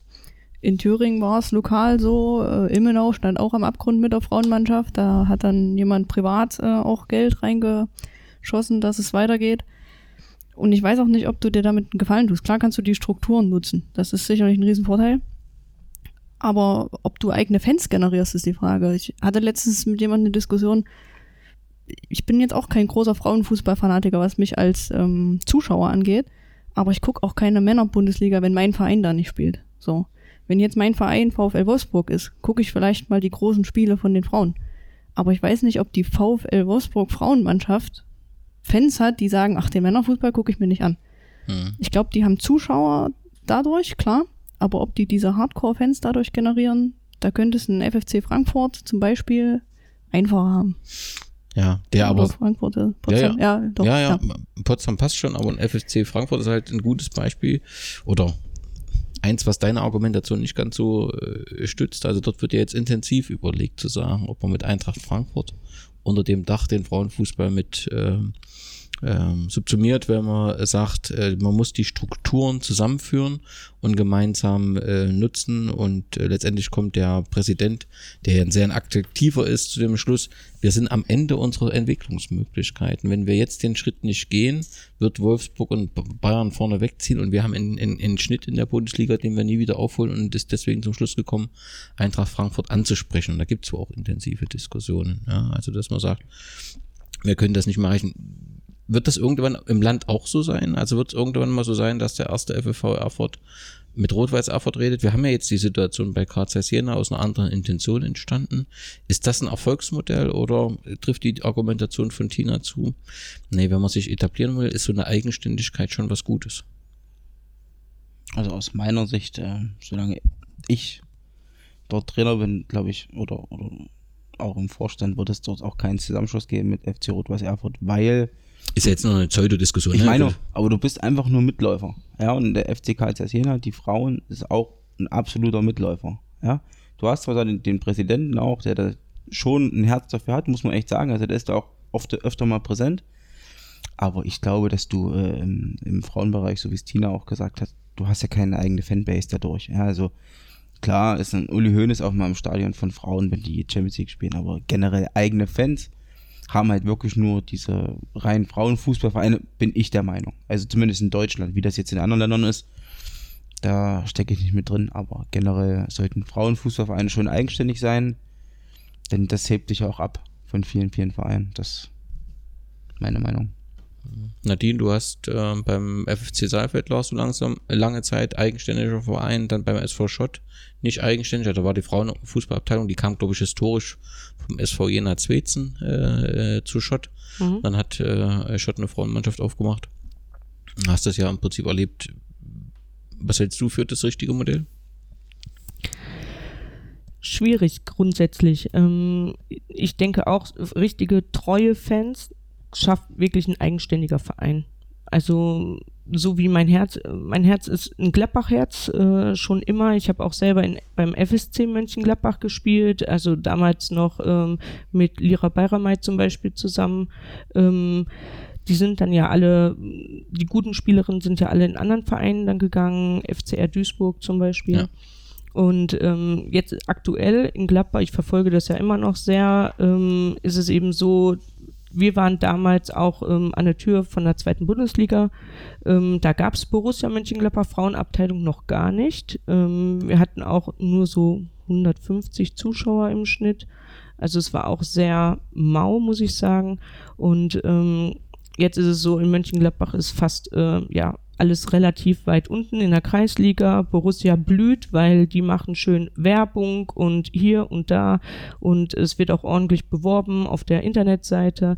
Aber generell für den Frauenfußball, jetzt was auch ähm, in der Ecke los ist, ähm, ist eigentlich dramatisch, weil die grasen dann einfach die besten Spieler eben auch ab. Und es ist eigentlich hier eher nicht anders. Also wenn man mal einen Ruhediamant hat oder so, dann hat man auch ähm, direkt die anderen Vereine ja heiß gemacht, wie Jena zum Beispiel. Ob das dann gut ist für die Entwicklung von den Spielern, mag daher, klar, man sieht eben auch aus. Ähm, ich habe es gesehen an eigenen Spielerinnen, die nach Jena gegangen sind, ähm, die waren rucki wieder woanders. Ähm, für die Entwicklung, ich bin da mehr auch mehr der Breitensportmensch als der Leistungssportmensch. Ich sehe immer noch das Kompakte drumherum. Also du hast ja die perfekte Überleitung zur sportlichen Situation in Thüringen eigentlich äh, geliefert, aber ich muss trotzdem nochmal nachfragen. Ist trotzdem nicht ein, Ar- ich bin mir da wirklich noch nicht so sicher, ne, wo das hinführt. Natürlich, wenn wir gerade die Zuschauerzahlen äh, von Barcelona gegen Atletico äh, begeistert äh, schauen und auch von Arsenal gegen Chelsea, dann ist natürlich ein Hintergrund auch, dass natürlich diese Vereine eine viel größere Strahlkraft haben und damit auch viel mehr erreichen. Und ich glaube halt schon, wenn Borussia Mönchengladbach sagt, wir engagieren uns im Frauenfußball, dass du natürlich deutlich mehr erreichst, als wenn es ein anderer Verein in Mönchengladbach macht. Also, dass sowas auch gut für den Frauenfußball sein kann. Ich sehe bei euch allen drei in, in Blicken Skepsis. Ja, ich bin mir da auch noch nicht sicher. Also, ist, hat das nicht auch eine Chance, wenn sich, wenn Lizenzvereine das als Pflicht achten, sich auch in diesem Bereich zu engagieren. Also, jein. Also, Gerade wenn ich an den Nachwuchs und die Kombination denke. aber, aber rein von der Mitgliederanzahl, von, von den Fanmitgliedern, Ja. hat ja Bayern München, glaube ich, wesentlich mehr Mitglieder als Arsenal London. Ja, und dann musst du ja immer gucken, wenn so Spielerinnen abgegrast werden, wie es Nadine sagt, schon im U13-Bereich, wo landen die denn später mal? Also für mich aktuell die beste deutsche Fußballerin mit Perspektive ist Lena Sophie Oberndorf. Die hat von der F-Jugend an bis zur U17, bis es nicht mehr ging, nur Jungs, nur Jungs gespielt. Die waren kein Nachwuchsleistungszentrum. Die ist jetzt, glaube ich, bei SGS Essen Stamm, absolute Stammspielerin mit 16 Toren in der ersten Liga, jetzt äh, mit im Au Aufgebot für den äh, DFB. Das sollte doch vielleicht mal ein Nachdenken sein, Mensch. Die wirklichen Top-Talente, ich weiß nicht, wie es bei Normaro war, ich glaube nicht anders, ja. Lasst sie doch bei den Jungs und holt sie doch dann später in den Frauenbereich rein. Ne? Die müssen doch nicht in die NLZs. Ja, die können doch einfach mal in einen gewissen Förderkader, wo die einmal in der Woche von mir aus äh, mit den Top-Talenten aus dem Kreis trainieren. Aber die Mädchen werden halt immer früher weggeholt von, von den reinen Jungsmannschaften. Komm mal aufs Sportgymnasium, ja. Komm mal zu uns, da ist das alles schön und gut. Klar, die haben Spezisport, äh, da ist alles auf Fußball ausgelegt, ne? Aber am Ende des Tages muss ich sagen, wenn ich eine Tochter hätte, ich würde sie einfach verbieten, mit, mit 15, 16 Jahren auf ein Sportgymnasium zu wechseln, weil ich aus eigener Erfahrung weiß, dass dieser Weg äh, nicht der bessere ist. Ja? Und deswegen, ein bisschen ab, abgeschweift vom Thema, aber ähm, ob jetzt nun äh, reine Frauenfußballvereine oder Männervereine mit Frauenfußball, ähm, es muss einfach passen. Du brauchst halt Leute, die sich engagieren und dann bin ich auch ein Fürsprecher, definitiv. Zu deinem Argument, die Mädels im, im Jungsmannschaften ist jetzt vielleicht richtig, aber dann diskutierst du den Mädchenfußball weg im Prinzip. Dann sagst du ja letztendlich, ähm, es hat keine Legitimität, dass wir Mädchenmannschaften haben. Nee, ich bin dabei. Wir reden von Top-Talenten. Du hast von 100 Mädchen hast du zwei Top-Talente. Wie Nadine sagt, den Breitensport, den musst du auch weiter fördern. Also das kannst du ja gar nicht. Du kannst sagen, okay, wir machen jetzt kein Mädchenfußball mehr. Aber mir geht es einfach um die Spielerinnen, wo du auch frühzeitig merkst, wir hatten selber im Verein eine Melina Reuter. Die hat damals äh, eine Spielerin aus der ersten Mannschaft mit zum Training gebracht. Da habe ich gesagt, lege ich meine Hand für ins Feuer. Wird eine Waffe. Er ist jetzt Nationalspielerin U14. Ja. Klar, ist sie jetzt in Jena auf dem Sportgymnasium, aber ich glaube, den Grundstein hat sie ähm, bei unserem Nachbarverein grün-weiß gelegt. Ja. Die hat bei den Jungs dort Verbandsliga gespielt. Das ist für sie absolut, das kann nicht jeder. Das soll auch nicht jede Spielerin. Es muss sich jeder irgendwo wiederfinden. Ist genauso, nicht jeder Mann kann erste Liga spielen. Ja. Aber ähm, man muss halt beides anbieten. Den Breitensport und natürlich auch für seine Top-Talente frühzeitig das Auge haben, Mensch, ähm, was ist in deinem Weg und vielleicht ihr dabei helfen, ähm, später mal das in den Spitzenfußball zu schaffen im Frauenbereich. Das, das habe ich damit gemeint. Den Frauenfußball oder Mädchenfußball abschaffen, Gottes Willen, dann würde es unserem Verein ja äh, auf äh, mittelfristiger Zeit äh, dann auch gar nicht mehr geben. Aber es gibt ja noch eine Zeit nach dem Leistungssport. Und da können wir ja als Verein ja auch wieder profitieren. Wenn wir den Spielerinnen ein positives Erlebnis bei uns im Verein geschaffen haben, dann werden die auch bestimmt genau dieses Erlebnis immer wieder im Hinterkopf haben und sagen, okay, meine aktive Laufbahn als Leistungsspielerin ist vorbei, ich gehe wieder zu meinen Wurzeln zurück. Das war bei so vielen Spielerinnen, ähm, die ich in meinem Leben auch kennengelernt habe und ähm, das ist ja auch was Gutes eigentlich für den Frauenfußball. Und generell spielen ja Frauen auch länger Fußball also jetzt in der Verbandsliga, wenn man mal den Altersdurchschnitt sich anschaut, ähm, da können wir ja noch froh sein, dass wir eine relativ junge Truppe haben. Wenn ich dann andere Vereine mir anschaue, wo Spielerinnen sogar noch älter sind, als ich es schon bin, äh, ja. Aber die sind mit einem Herzblut dabei und die haben Spaß dran und das soll auch weiter so bleiben. Ja. Gut, dann sind wir bei der sportlichen Situation im Land. Ihr habt das äh, letztendlich auch mit dem Gymnasium, mit dem Sportgymnasium angesprochen gehen wir es einfach mal Verein, Verein, Stück für Stück durch. Wir haben äh, mit dem FF USV Jena lange Zeit einen Bundesligisten gehabt, in der aktuellen Saison nicht, in der nächsten Saison wird es wieder so sein. Ähm, also das muss man nicht diskutieren, dort sind die besten strukturellen Voraussetzungen da, mit ist das einzigste Sportgymnasium äh, mit Mädchenfußball, also dort, wo ich Mädchenfußballförderung und Schule aktiv verbinden kann, das gibt es eben in keiner anderen Thüringer Stadt. Entsprechend ähm, gibt es auch Verbindungen, also dass äh, Trainer, die beim FF USV Jena aktiv sind, beim TFV aktiv sind Trainer. Das heißt, du hast die ideale Situation für einen Verein geschaffen und letztendlich ein ganzes Land, den Frauenfußball, also wird ja immer so, die Zentralisierung ist das einzigste Erfolgsmodell, das ganze Land auf das ausgerichtet. Und trotzdem bist du ja letztendlich nicht erfolgreich. Also eine bessere Situation kann ich mir für einen Verein in einem Bundesland nicht vorstellen. Du hast faktisch keine Konkurrenzsituation, ja, weil es eben kein zweites Sportgymnasium äh, äh, gibt. Du kannst hast Zugriff auf alle Auswahlmannschaften letztendlich über die Trainersituation. Also so stellt sich mir das äh, dar. Ich habe ja keine Ahnung, aber so, so stellt sich mir das dar. Ähm, und trotzdem schafft so ein Verein dann oder schaffen wir es als Bundesland, wie auch immer, wie man das sieht, äh, äh, äh, nicht, das erfolgreich und langfristig in der Bundesliga äh, zu etablieren, weil die Bemühungen, da bin ich mir sicher, man wird sich dort engagieren, aber es wird trotzdem keine einfache Bundesliga-Saison im nächsten Jahr. Also das, das ist, bin ich mir ziemlich sicher. Und da komme ich schon zum Schluss zu fragen, ist denn das alles richtig, dieses System? Und ist dieses, diese Zentralisierung und dieser starke Fokus, ist das alles so das Bestmöglichste? Ja, das Thema gab es ja in Erfurt schon mal. Wir waren auch kurz davor. Ich glaube, dann gab es dann eine, Klasse im Bogenschießen. Das war dann, glaube ich, so entweder Frauenfußball oder Bogenschießen. Da wurde sich ja fürs Bogenschießen entschieden. Ähm, dadurch, dass ich in Jena Trainer war, bekommt man auch vieles mit. Das war zur damaligen Zeit, was heißt vor zwei Jahren, ein Erstligaverein. Ähm, aber es ist auf ganz, ganz wenigen Schultern auch. Also das ist, glaube ich, da haben wir bei uns fast genauso viele Schultern wie dort. Also es ist immer nur Klar, erste Liga, aber was da alles gemacht werden muss und wer da alles was macht, das ist Wahnsinn. Und ich gebe dir vollkommen recht, ähm, bis zum U17-Bereich klappt dieses Modell perfekt. Ja, du holst ja nicht nur die Top-Talente aus Thüringen, du holst ja, wenn ich dann an Luca Graf denke, die jetzt bei, bei Potsdam ist, oder eine Lara Schmidt, die kommen ja aus anderen Bundesländern, ob die aus Sachsen, aus Sachsen-Anhalt oder auch aus Bayern, die kommen teilweise aus Bayern hierher, weil für Bayern München reicht es vielleicht noch nicht. Ähm, und dann war in den letzten Jahren immer das Problem, sich einfach mal den, den, den Ausländeranteil in der ersten Mannschaft anzugucken. Das war auch ein Problem in Jena intern. Also das wurde dann schon äh, stark diskutiert. Was wollen wir eigentlich? Wir bilden top aus, aber wir geben unseren Top-Talenten keine Chance in der ersten Liga oder nur wenige Chancen, sich dort zu etablieren. Ja, wie es vielleicht andere Vereine, wenn ich jetzt SC Freiburg nehme, ähm, die das dann auch wirklich so machen. Ne? Die geben den Spielern auch eine Chance. Und das ist, glaube ich, jetzt aus der Not gedrungen, anders geworden.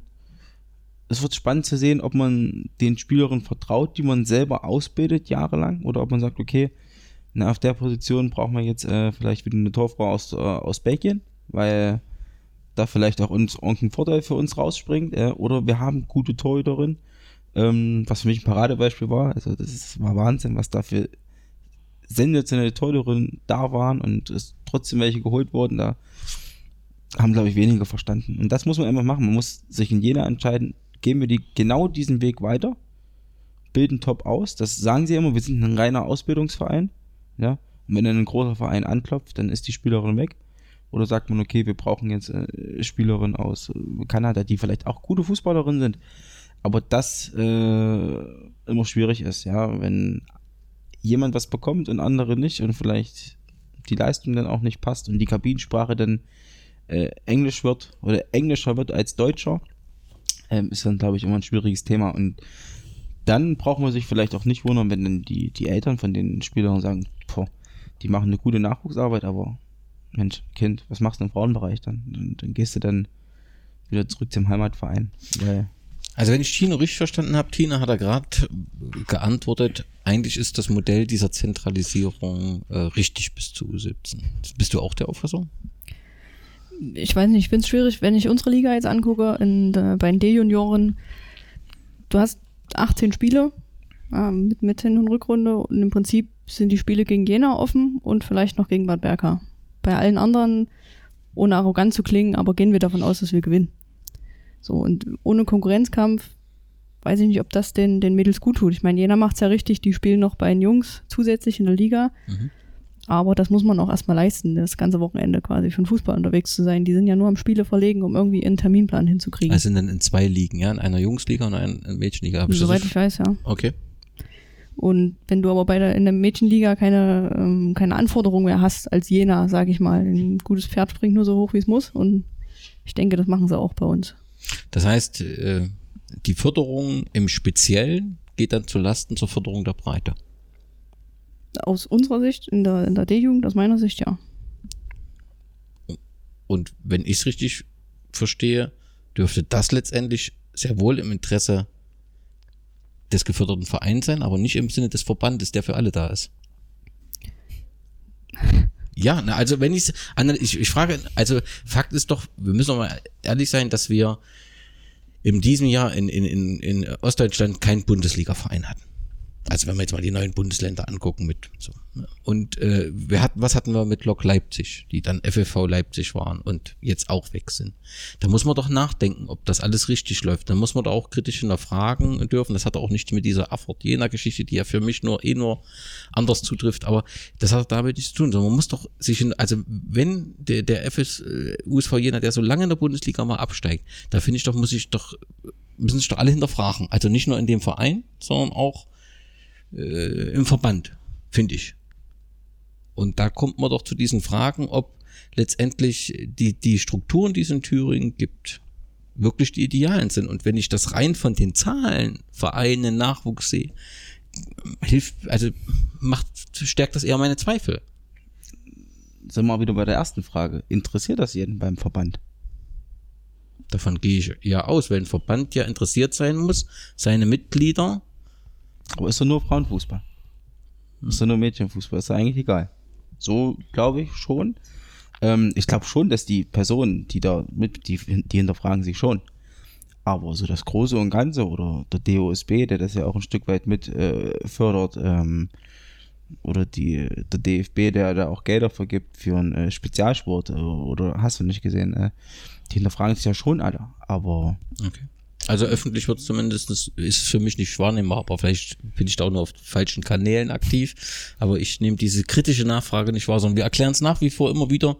Ja, Frauenfußball, da sind so viele schwanger und so weiter. Und das, und zu viele wechseln den Wohnort. Das ist für mich nicht schlüssig. Also das äh, eine andere Argumentation hatte ich da bisher noch nicht gehört. Aber um vielleicht ist es einfacher, gehen wir von dem äh, Thema, weil es ja wirklich so besetzt ist, Erfurt Jena und so weiter, gehen wir ja auch zum ersten FFV Erfurt. Auch dort war es ja so, dass vor zwei Jahren pers aus personellen und finanziellen Gründen ein Rückzug angetreten muss, äh, werden musste aus der Regionalliga. Also selbst in so einer Stadt Erfurt kann ja nicht die Situation ideal sein, ansonsten muss man sich ja zu so einem äh, äh Schritt nicht bewegen. Wie ist da aktuell die Situation, Nadine? Kannst du da was sagen? Also ihr habt ja äh, spielt ja gerade um den Aufstieg in die Regionalliga und das sieht ja sehr, sehr, sehr gut aus. Hat sich der Verein erholt? Ist der Verein jetzt bereit, wieder anzugreifen? Steht er auf einem breiten und soliden Fundament? Ich glaube, da würde ich einfach mal die Frage an, an Gino äh, weitergeben. Grundsätzlich würde ich sagen, definitiv. Wir haben ähm, sehr gute ausgebildete Mädels, auch aus dem Nachwuchs, ja. Was sehr, sehr wichtig ist, dass man eben das Fundament hat. Ja, und das hat Erfurt nun mal. Wir haben das Fundament, wir haben eine zweite Mannschaft, wo die erste Mannschaft auch im Notfall ähm, sich Spielerinnen äh, nehmen kann, sozusagen. Und ähm, ja, also ich hoffe, ähm, ich wünsche es der Mannschaft auch sehr, dass die am Sonntag das eben auch packen. Und ähm, ja, wird jetzt einfach mal zu Gino weitergeben. Ich bin ja vor zwei Jahren von äh, Jena nach Erfurt gekommen. Da, gab es einen starken Fürsprecher. Ähm, und man muss sagen, die Aufgabe wurde gesagt, pass auf, in drei Jahren sollten wir schon probieren aufzusteigen. Ähm, guck, dass du eine Mannschaft aufbaust, die das auch will. Ja, man muss dann sagen, im letzten Jahr, natürlich, wir sind Meister geworden, dort gab es aber auch die eine oder anderen Einzelgespräche und dann war eigentlich so, ähm, die Meinung der Mannschaft, wir wissen es nicht. Ja, wir sind eigentlich noch nicht gefestigt genug, haben dann trotzdem an den Aufstiegsszenen teilgenommen. Ob das am Ende des Tages daran gelegen hat, dass wir nicht hoch sind, weiß ich nicht. Und dieses Jahr ähm, war der Start sehr stolprig, äh, sehr holprig. ähm, aufgrund von Urlaub, Verletzungen, na, jetzt keine, aber keine Schwangerschaft. Ähm, aber war wirklich so. Und dann haben wir uns im Winter einfach mal zusammengesetzt, Mensch, was wollen wir denn eigentlich machen jetzt? Ja, wollen wir sagen, wir, wir greifen jetzt voll an, wir, wir ziehen die Winterpause durch. Und haben alle gesagt, ja, jetzt sind wir eigentlich bereit dafür. Ja. Und ähm, man muss sagen, wir haben jetzt einen Kader von 25, uns verlässt eine Spieler, zwei, eine Nachwuchsspielerin ähm, geht ausbildungsbedingt äh, hoch an die äh, Nordsee und eine Spielerin aufgrund auch ähm, von Verletzungen, also die, die, kann kaum noch richtig laufen, die quält sich halt wirklich schon weil sie halt Bock hat auf Training und, und auf Spiele. Aber ähm, das heißt, wir haben nächstes Jahr einen Kader, zwei Nachwuchsspieler rutschen hoch, sind wir auch wieder bei 23, 24. Und von den Spielerinnen, wir hatten mit jeder Einzelnen gesprochen und alle haben gesagt, jawohl, wir wollen hoch, wir, wir wollen es probieren. Die wissen auch, dass es wahrscheinlich dann keine 11 C0-Siege mehr geben wird.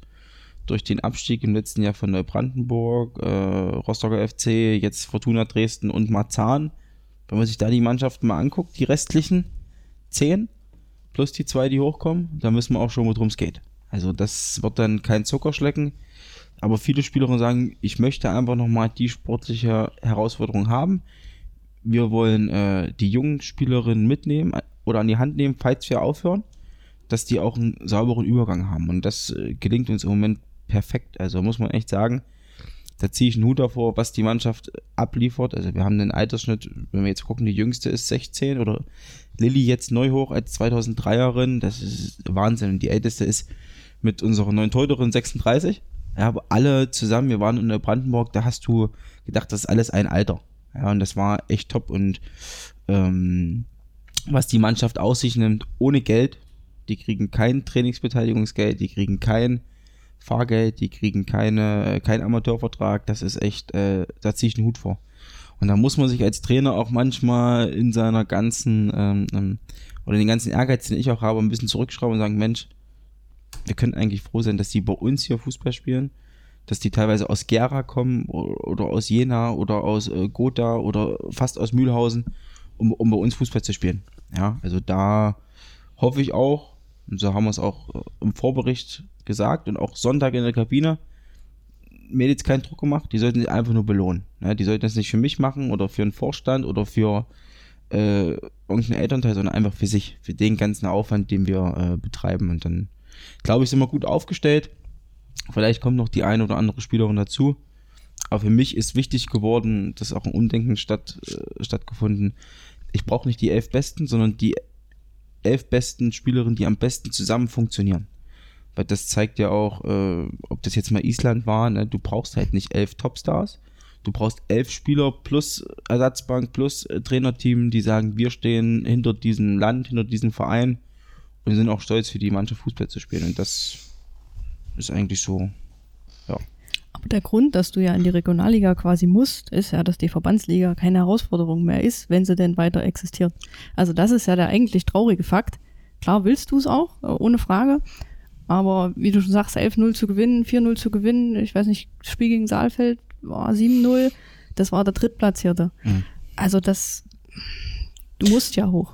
Ja, das ist wunderbare Überleitung. Also wäre natürlich ähm, der FV Erfurt aktuell eine gute Saison spielt. Wie gesagt, mir ist aber auch wichtig, dass es da, dass da auch nicht so eine irgendwie, dass man sagt, da ist alles in Ordnung, sondern da gibt's eben auch Schwierigkeiten, das finanzielle äh, Fundament und da ist man nicht auf Rosen gebettet, auch jener ist aufgestiegen, aber das ist dieselbe Situation.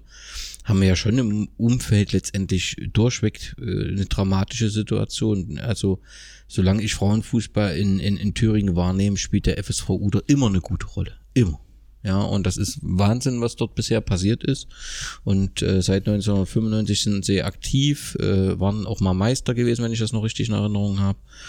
Und ähm, Jetzt in der aktuellen Situation war es das erste Mal so, dass man zu zwei Spielen nicht antreten äh, konnte und äh, die Diskussion um personelle äh, Probleme sind ja recht präsent. Du hast Fortuna Dresden, hatten ist jetzt nicht Thüringen, aber trotzdem auch ein Verein, der mit großer Kraft ins Leben gerufen worden ist, ähm, als damals die Frauenfußballabteilung in Dresden ausgegliedert wurde, hat man den Fortuna Dresden etabliert auch der wird wahrscheinlich erstmal in der Verbandsliga Schwierigkeiten haben, sich zu etablieren. War eine feste Kraft in der Regionalliga. Wir hatten damals Aufstiegsduelle mit Dresden gehabt, hatte Dresden damals entschieden. Der FFC Gera 2011 gegründet, ein komplett neuer Verein. Man hat gesagt, wir machen uns eigenständig, eine eigene Marke in Gera, wo es zu diesem Zeitpunkt noch die beiden Vereine Wismut Gera und 1. FC Gera 03 gab. Aus meiner Sicht alles richtig gemacht. Tolles Marketing äh, tolle Arbeit, viele ehrenamtlich Engagierte. Jetzt aktuell die Meldung, dass man aus der Verbandsliga in die Landesklasse äh, äh, zurückgeht und damit äh, der Gera Fußball, der ja wirklich auch die, die Historie des Thüringer Frauenfußballs mit Modedruck Gera und dann Gera Zwötzen wirklich geprägt hat. Ja, und letztendlich kommt ja auch über diesen Weg äh, unsere einzelne National, ehemalige Nationalspielerin Bianca Schmidt dorthin. Ja, dass der jetzt sagt, wir gehen die Landesklasse. Also ich finde, da müssen alle Alarmglocken angehen. Seifeld Titans 2015 von unten angefangen, gab große Emotionen in Saalfeld, aber unabhängig davon waren das äh, Fußball begeisterte Frauen, Mädchen oder Juniorinnen, Frauen ähm, äh, und sagen, wir gehen jetzt einen Schritt zurück aus der Verbandsliga, in die sie äh, aufgestiegen sind, gehen wieder in die, äh, Landes äh, in die Landesklasse. Sind die runter? In die Kreisklasse. Okay, ich dachte. Mit zwei Mannschaften. Wir haben damals gegen die gespielt, also bin ich mir ziemlich sicher. Ja, wo sie gegründet worden sind, haben sie von unten angefangen, ja, ja. sind dann jetzt in die Verbandsliga so. wieder hoch und gehen jetzt den Schritt wieder zurück in die Landesklasse. Alles richtig, alles korrekt. Ich finde aber auch die Geschichte FC Karl Zeiss Jena also klar wird mir das wieder jetzt irgendwie negativ ausgelegt, aber ich finde, wenn man die Sachargumente sind schwierig. Eine Erfolgsgeschichte ist das nicht. Wenn ich mir überlege, dass sie nur in die Verbandsliga eingegliedert worden sind mit der Voraussetzung, sie bilden eine Nachwuchsmannschaft. Und der TV macht das alles mit. Und erst der NOFV sagt bei einer Bewerbung für die Regionalliga, nee, Leute. Nach sechs Wochen. Da ist keine Nachwuchsmannschaft da. Dann dann ist doch das, was wir gerade besprechen, also dass diese Begeisterung für diese, diese Mädchen gar nicht stattfindet. Das kann doch nicht funktionieren. Also eine Erfolgsgeschichte ist es aus meiner Sicht auch nicht. Und ich kann da auch die Aufregung in Babelsberg nicht verstehen. Ich finde den Ansatz, wer in der Regionalliga spielt, muss eine Nachwuchsmannschaft mit haben. Absolut nachvollziehbar äh, und richtig. Dann sagst du, das Schottjena, das habe ich offensichtlich an mir vorbei, komplett abgemeldet. Ist das schon. Ja, ja. Die sind doch alle bei Zeiss, die ganzen Mädchen, äh, die ganzen Großteil, Frauen. Großteil. Okay, okay hat auch lange den Frauenfußball geprägt, Schott Jena, ne? Kam von Jena Zwetzen äh, äh, zu Schott. Also das, das sind doch, finde ich, schon mehr als äh, Alarmzeichen, dass irgendwas in Thüringen mit dem Frauenfußball eklatant schief läuft. Und wenn ich jetzt das richtig verstehe, wenn ich mal so die Verbandsliga, als das die höchste Klasse des Thüringer Frauenfußballs durchgehe, haben wir doch im nächsten Jahr gar keine funktionsfähige Klasse, oder? Also Stand jetzt, wir gehen davon aus, wir gehen hoch. Also das wollen wir Sonntag klar machen und durch die ganzen ähm, Streichungen, die du schon erwähnt hattest, äh, mit mm, auch Fragezeichen hinter Oberlind, ob sie die ganze, die, die ganzen Fahrten machen wollen, würdest du schon jetzt von vier Teams reden in der Verbandsliga. Ja? Und sind wir auch wieder beim Verband. Warum lässt man das einfach so mit sich machen?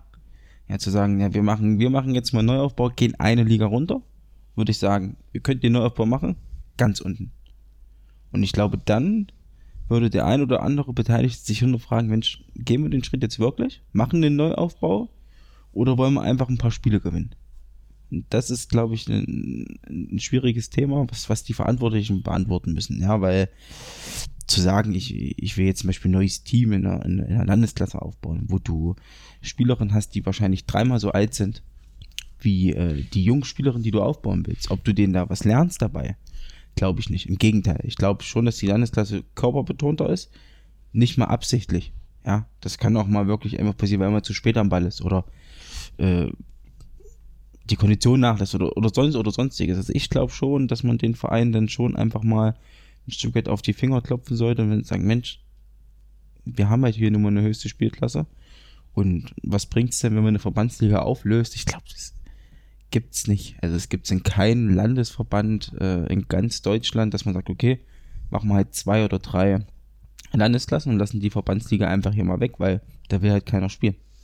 Und das wäre dann so, man hätte drei Landesklassen, die über, ich nenne mal an Nord, Süd, wie auch immer. Oder, so. also ist, wird das gerade diskutiert? Wie ist da der aktuelle Stand? Äh, bis zum 31. Mai mussten sich ja die Vereine bekennen, oder? Ist das äh, falsche Information, die ich habe? Also ich weiß aus ganz, ganz sicherer Quelle, dass äh, am Donnerstag eine, eine Tagung ist im, Okay. im Frauen- und Mädchenausschuss und dass da ähm, Thematisiert wird. thematisiert wird. Wie es nun weitergeht im Frauenfußball. Ob es eine Landesliga oder drei Landesklassen, das Und dann müsste man aus den drei Kla Landesklassen, die Spitzen spielen die Meisterschaft aus, wie auch immer das funktionieren soll, wie, wie dann der Aufstieg in die Regionalliga. wie auch immer die sich das dann so vorstellen, äh, kann man gespannt sein. Also das ist, ist ein schwieriges Thema. Also wir lassen uns mal überraschen, würde ich sagen. Was Bloß, e egal wie, für den Frauenfußball ist es nicht gut. Katastrophe. Ja. Also das muss man ganz ehrlich sagen, Katastrophe. Also ich bin ja schon mal froh, dass Jena wieder erstklassig ist für den Thüringer Frauenfußball. Wenn wir es schaffen, in der Regionalliga zu spielen, aber alles, was unten drunter ist, ist wirklich katastrophal. Also man, Man will ja auch die Mädels alle ranführen und dafür ist es doch schon sinnvoll, dass man auch die ganzen Klassen durchläuft. Und der Sprung dann von der Landesklasse, sage ich jetzt mal in die Regionalliga, ist ja dann schon wieder ein, ein, ein Riesenspagat, auch für die Spielerinnen. Und die brauchen ja auch Erfolgserlebnisse. eigentlich, eigentlich nicht machbar. Das ist ja. dann nicht mehr machbar. Also du hast erstens diese niedrigeren, deutlich niedrigeren Reisekosten, wo, wo du dann in der Regionalliga in einer ganz anderen Welt bist. Du hast das Thema Schiedsrichter. Da ist es ja jetzt schon so, dass in der Frauenverbandsliga, das ist ja auch eine spezielle Situation, im Prinzip nur ein Schiedsrichter angesetzt wird und wenn Vereine das wollen, können sie einen Linienrichter noch buchen. Also für mich ist das ist völlig unerklärlich. Ich verstehe schon, dass die Schiedsrichter sagen, das machen wir im Jugendbereich irgendwie auch so und wir haben zu wenig Schiedsrichter, das verstehe ich schon. Aber in der Regionalliga hast du natürlich dann die Schiedsrichter, die an der Seite stehen und in der Regel auch das Abseits ordentlich erkennen. Du machst doch dann immer mehr Unterschied. Also du, du, du tust doch dann den Thüringer Fußball völlig abkoppeln. Und dann wird's für so Vereine, die dazwischen waren, Saalfeld war mal in der Relegation, Erfurt, Gera hat mal geschnuppert an, an, an an der Relegation. ne? Weimar, Weimar glaube ich auch. Weimar auch. Ne? Also das, du machst doch unmöglich, dass sich irgendwo in Thüringen dann da noch mal was entwickelt. Also das ist doch vorbei dann. Aber viele Vereine wollen das auch nicht. Also ich, Na, Weimar wollte es ja damals. ich kenne ich kenn Müllex schon, glaube ich, sechs, sieben Jahre. Auch den Weimarer Frauenfußball, der war schon gut. Klar. Und für uns war das Beispiel das Rückspiel. Äh, Ball platt. Der sollte platt sein, das wussten wir von einer, von einer Spielerin dort. Erfurt kann ich, das ist schon mal der erste Wahnsinn, wo ich denke, brauchst du hier gar nicht herfahren. Und dann eine Mannschaft zu haben, von außen so gecoacht, zu sagen, naja, nur unter 10. Das ist das Ziel. Ja, meine Spielerin hatten nach 10 Minuten keine Lust mehr. Die standen, habe ich noch nie gesehen, mit 10 Leuten am 16er in einer Linie. Also wer das von außen gesehen hat, da wundert man sich, warum da überhaupt noch fünf Zuschauer da waren. Also das war schon echt Wahnsinn. Und wo wir dabei sind bei einer Regionalliga, die Kosten, da muss der NOFV sich auch einfach mal Gedanken machen. Ich habe dort vor, einem Vierteljahr mal ein Konzept hochgeschickt, was glaube ich schon schon mal bei uns im Verein diskutiert wurde. Wenn ich gucke, wir haben sechs Teams aus Berlin, Sachsen-Anhalt, Sachsen, Thüringen ist der Rest. Warum denn nicht sagen, wir lassen mal die Regionalliga sein, machen zwei Oberligen, wenn ihr die Nord und Süd oder Nord und Ost, nimmt den ganzen Berliner Kreis plus, Mac plus MacPom plus Brandenburg, kommt ungefähr auf zehn Teams. Macht dasselbe mit Sachsen-Anhalt, Sachsen und Thüringen. Man halbiert die Kosten. Ich glaube, man hat genauso attraktive äh, Spiele, also wenn ich jetzt aus meiner Sicht ausgehe. Und die beiden Meister spielen den Aufstiegskandidaten aus. Ver Verstehe ich alles? Halte ich auch für nachvollziehbar, aber natürlich haben wir jetzt in unserer Argumentation einen Bruch. Ne? Wir sagen, im Land ähm, entfernt sich das, wenn wir Landesklasse und Regionalliga haben. Du entfernst dich ja dann auch von der zweiten Liga. Klar ist das jetzt für dich nicht der Gedanke, den du hast, aber du hast ja schon Teams wie Magdeburg, Viktoria Berlin, Union Berlin, die immer dran schnuppern an der zweiten Liga. Mit so einem Oberligasystem haben die ja dann auch wieder einen größeren Schritt in die eingleisige zweite Bundesliga. Hm, Glaube ich nicht. Also muss ich sagen, weil du, du hast ja trotzdem, ob das jetzt Rasenballsport ist, ob das Magdeburg ist, ob das Jena ist, ob das äh, äh, Phoenix Leipzig vielleicht ist oder mhm. Leipzig Süd mhm. oder Magdeburg und genauso hast du dort oben auch die Duelle für die Berliner Mannschaften. Also ich glaube, das ist jetzt nicht der Riesenunterschied, aber du musst auch wirklich mal gucken, ähm, die Kosten sind einfach zu hoch. Ja, also Kosten und Nutzen in der Regionalliga ist, glaube ich, ähnlich wie Kosten-Nutzen Oberliga-Männer. Ja, und was es hier richtig ist, also wir erreichen Mecklenburg-Vorpommern ja kaum noch. Ne? Und das kann nicht das Ziel sein, weil die eben auch sagen, ich muss dann ständig nach Berlin, ich muss ständig nach Thüringen, also Sachsen und äh, das viel zu große äh, Reisekosten sind. Und äh, da muss man schon umdenken. Also das kann ich schon nachvollziehen. Siehst du auch so, Tina? Ja. Siehst du auch so. Gut, ich will von euch zum Abschluss äh, dieser runde äh, aktuelle Situation Frauen- und Mädchenfußball drei Dinge hören, die geändert werden muss, damit wir beim nächsten Podcast in einem Jahr positiver in die Zukunft gucken. Tina. Ja, ich denke, man muss gerade auch im Jugendfußball flexibler äh, sein und vielleicht auch, ich meine, das ist ein Stadtproblem, aber wenn ich ein Freundschaftsspiel ansetze, um meinen Spielmädels Spielpraxis zu geben, zahle ich da, ich weiß nicht wie viel, allein für den Platz 20, 30 Euro. Dann der Schiedsrichter noch drauf und bei 50, 60 Euro Kosten überlege ich mir, ob ich ein Freundschaftsspiel ansetze. Ähm, da muss definitiv gehandelt werden aus meiner Sicht, dass ich mehr spielen kann. Die, die Mädels sind bereit, ich als ehrenamtlicher Helfer bin bereit, die, die Zeit aufzuwenden, aber man muss die Kosten im Blick behalten und das sollte nicht Aufgabe von Verein sein mein Punkt. Muss ich drei Punkte sehen? Nein, komm. okay. Nadine, was müssen wir ändern?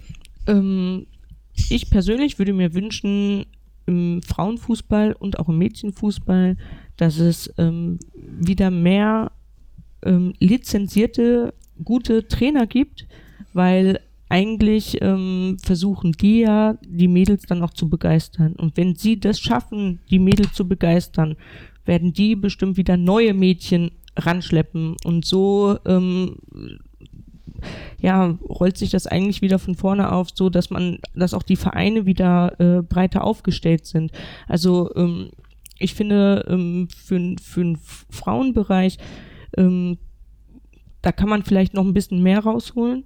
Ich kenne viele Trainer, äh, in den, die, die sich Trainer nennen, aber keine Lizenz vorweisen also das liegt mir äh, grundsätzlich am, am Herzen und dann kann man vielleicht auch mehr vom Thüringer Fußballverband ähm, fordern, was zum Beispiel der Landessportbund ja auch schon macht in der Lizenzausbildung.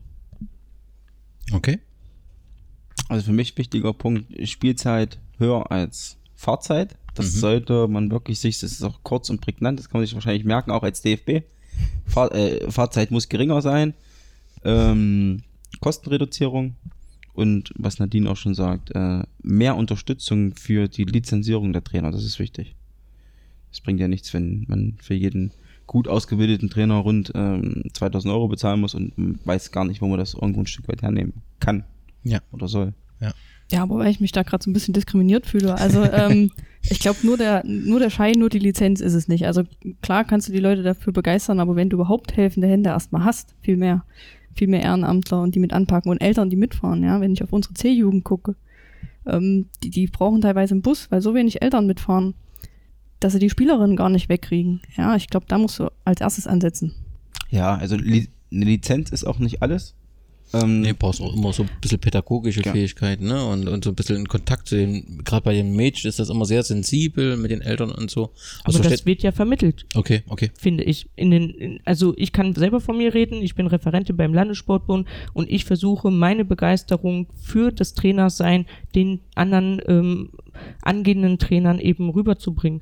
Und ähm, für jede Lizenz, die ein, ähm, die man beim Landessportbund ähm, in der Bestandserhebung ähm, angibt, bekommt ja bekommt der Verein Geld. Das heißt, dieses Geld können wir dann auch wieder an unseren Übungsleitern ja weitergeben sozusagen.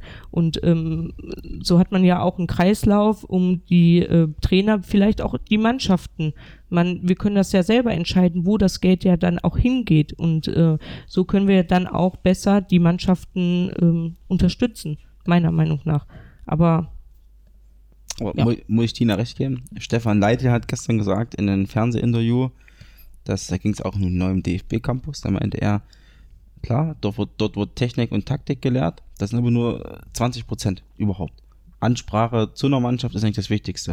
Und wenn man eine Mannschaft emotional erreicht und auch die Eltern emotional irgendwo mitnehmen kann, ist das, glaube ich, das ist, nicht- ist nicht jedem gegeben. Also ich kenne Fußballlehrer, die, die sind richtig schlau. Die können dir alles erzählen über Fußball, aber die können eine Mannschaft begeistern, ist dann nicht so. Und das ist, glaube ich, wichtig. Das muss man einfach können oder, oder irgendwo sich ein Stück weit erlernen, ähm, vor einer Gruppe zu reden, ja, vor einer Mannschaft zu reden, die mitzunehmen, die zu motivieren. Und da ist, Li- da ist die Lizenz eine perfekte Hilfe, vor allem dann, wenn es dann auch in den höheren Bereich geht. Ähm, aber begeistern für den Fußball, ich glaube, das kann man auch schon, wie Tina sagt, mit Ehrenamtlichen, ja, die jetzt vielleicht noch keine Trainerlizenz haben, die dann vielleicht aber irgendwann machen wollen. Aber du brauchst ja nicht nur Fußballlehrer, sondern du brauchst ja auch äh, Menschen mit Empathie auf dem Platz. Genau. das Gesamtpaket eben, ne? Genau.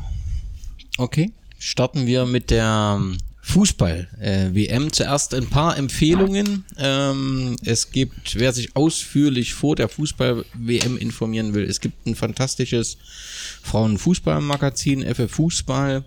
Ähm, gibt in, in jedem Bahnhofszeitungshandel mit einem ausführlichen Sonderheft rund um die Fußball-Weltmeisterschaft.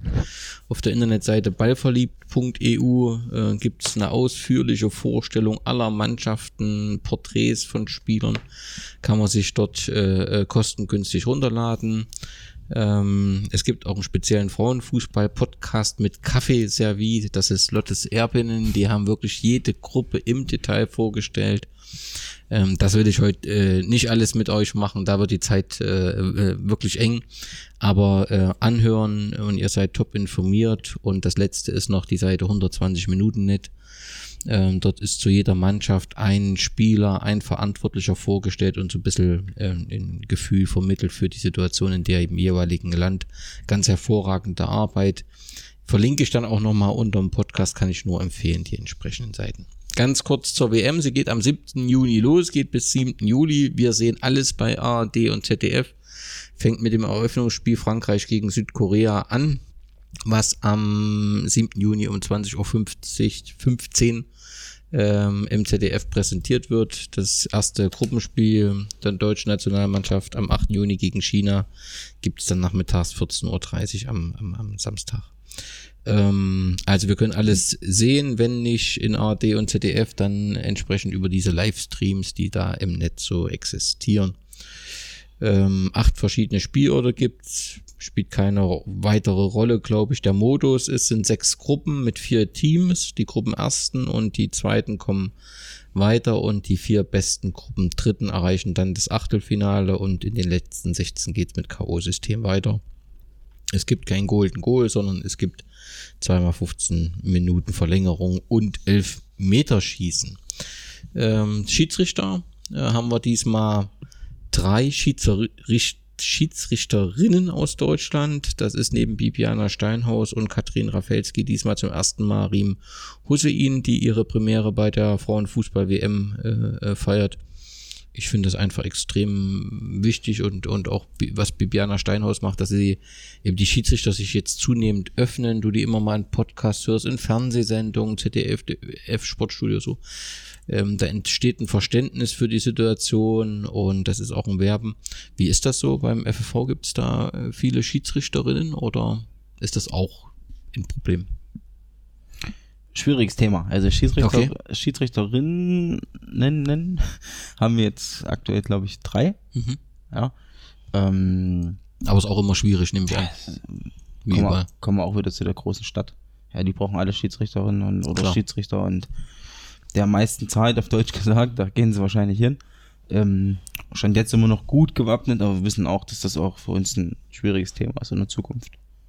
Ja, aber insgesamt ist ja sicherlich für Mädchen nochmal das schwieriger zu sagen, ich mache den Schiedsrichter, wenn man eben schon mal so erlebt hat, was so am Rand eines Fußballspiels stattfindet, da ist ja und da hilft uns natürlich so ein Engagement äh, und, und drei Schiedsrichter bei der WM. Also ich finde es insgesamt ein gutes Zeichen einfach, auch so ein Signal. Und darüber kann man dann auch immer wieder äh, junge Mädchen vielleicht für das Amt begeistern. Thema Prämien.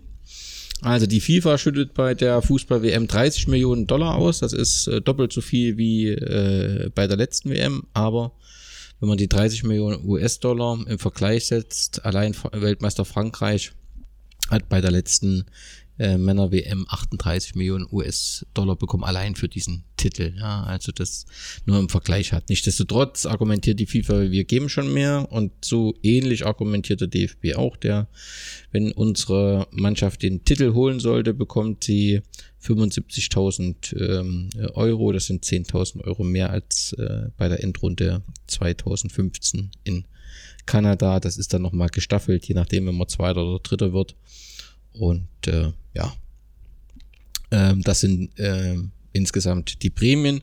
Die Männer, das Männerteam hätte für eine erfolgreiche Titelverteidigung in Russland auch das im Vergleich 350.000 pro Kopf erhalten.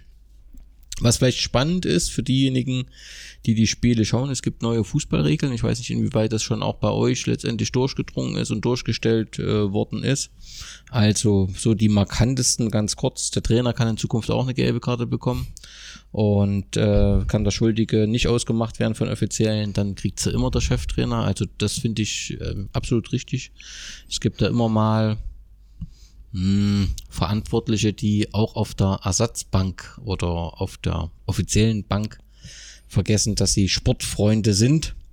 Und da ist es, finde ich es gut, dass man den Schiedsrichtern da eine Möglichkeit gibt. Bis jetzt hattest du immer so diesen Tribünenverweis gehabt. Ich weiß gar nicht, ob du das jetzt mit einem Co-Trainer, was gibt's denn, wer kann noch so sitzen? Mediziner und so weiter, ob du das hättest mit ihm auch machen können, weiß ich nicht. Aber letztendlich gibt, ist das nochmal äh, äh, eine Hilfe für die Schiedsrichter, glaube ich. Wird er nach fünf äh, gelben Karten gesperrt? spannend, spannend wäre eigentlich, ob es wie beim Handball ist. Kriegt der, wenn der Trainer zwei Minuten kriegt, äh, muss ein Spieler runter. Hm. Wenn der Trainer gelb-rot kriegt, muss Spieler runter. Das ist hier nicht angedacht, das äh, kann man ja zukünftig so andenken, aber letztendlich also du hast ja immer die Möglichkeit, den Trainer rauszuschicken, aber hier hast du eben nochmal auch ein Zeichen, also mit dieser Karte da, den Schiedsrichter. Das erschließt sich mir halt für richtige Änderung. Auswechslung genau dasselbe Thema. Also dort ist es, äh, oder das erschließt sich mir auch, um Zeitspiel zu verhindern, ist äh, demnächst so, dass der ausgewechselte Spieler immer das Feld an der nächstmöglichen Linie verlassen soll. Das heißt, dieses lange Zurückgehen und feiern lassen und so weiter äh, wird es nicht mehr geben oder soll es nicht mehr geben. Letztendlich dürfte das aber auch ein Problem für die Schiedsrichter werden. Du gehst dann eventuell in Diskussion und wenn äh, der eine Spieler dann vielleicht nochmal vor der Fankurve des gegnerischen Vereins äh, vorbeilaufen muss, ist das sicherlich auch nochmal eine Möglichkeit für Eskalation. Aber das wird man dann entsprechend sehen müssen. Ähm, beim Freistoß dürfen sich in Turnier dürfen sich die Spieler der ausführenden Mannschaften nicht mehr an die Mauer stellen, wenn die Mauer aus drei oder mehr äh, Abwehrspielern besteht. Damit hört dieses Rumhampeln und die, die, Diskussion, die hört da im Prinzip komplett auf. Aber ich weiß nicht, wie das dann ist, wenn da zwei in der Mauer stehen und dann kommt einer dazu und dann kommt doch der dritte dazu, dann muss der eine wieder weg. Das könnte dann nochmal lustige äh, Situationen geben. Aber das soll im Prinzip erstmals bei der Frauen-WM dann anders sein. Ähm, was noch neu ist, das Thema Abstoß und Freistoß. Also sobald der Ball den Strafraum verlassen hat, äh, äh, nee, nicht, äh, sobald er sobald der im Prinzip der Mitspieler den Ball berührt hat, ist der im Prinzip freigegeben. Der muss nicht mehr die Strafraumgrenze ähm, verlassen und das sind, ähm, ja. Freut Pep Guardiola. Kann, kann er noch mehr. Gibt es eigentlich Videobeweis? Videobeweis gibt es, ja. Da hat man ähm, im Prinzip auch äh, ähm, also auf äh, Unterstützung, also es gibt dann eben nicht nur Frauen, also nicht nur Schiedsrichterinnen, wenn man da nicht genug hat, aber es wird Videobeweis diesmal äh, geben. Gut, dann, wer war bisher WM oder Weltmeister? Wir haben jetzt die achte WM. Die erste hat die USA gewonnen, äh, die zweite Norwegen, die dritte USA. Dann waren wir zweimal erfolgreich, einmal 2003, einmal 2007. 2011 war Japan in Deutschland Weltmeister nach einem Finalsieg gegen die USA und die letzte WM in Kanada hat USA mit einem 5 zu 2 gegen Japan gewonnen. So, und jetzt, ihr habt alle vor euch einen Plan liegen. Jetzt wird ähm, die aktuelle Fußball-WM getippt. Gruppe A. Gruppe A haben wir Frankreich. Ähm, ja, also was gibt es zu Frankreich zu sagen? Du hast mit Olympique Lyon das Team, was den Frauenfußball ähm, ja, dominiert. Ähm, du hast eine Trainerin, äh, die im Männerprofi-Fußball äh, aktiv war und den äh, Zweitligist trainiert hat und da eben auch Trainerin des Jahres war.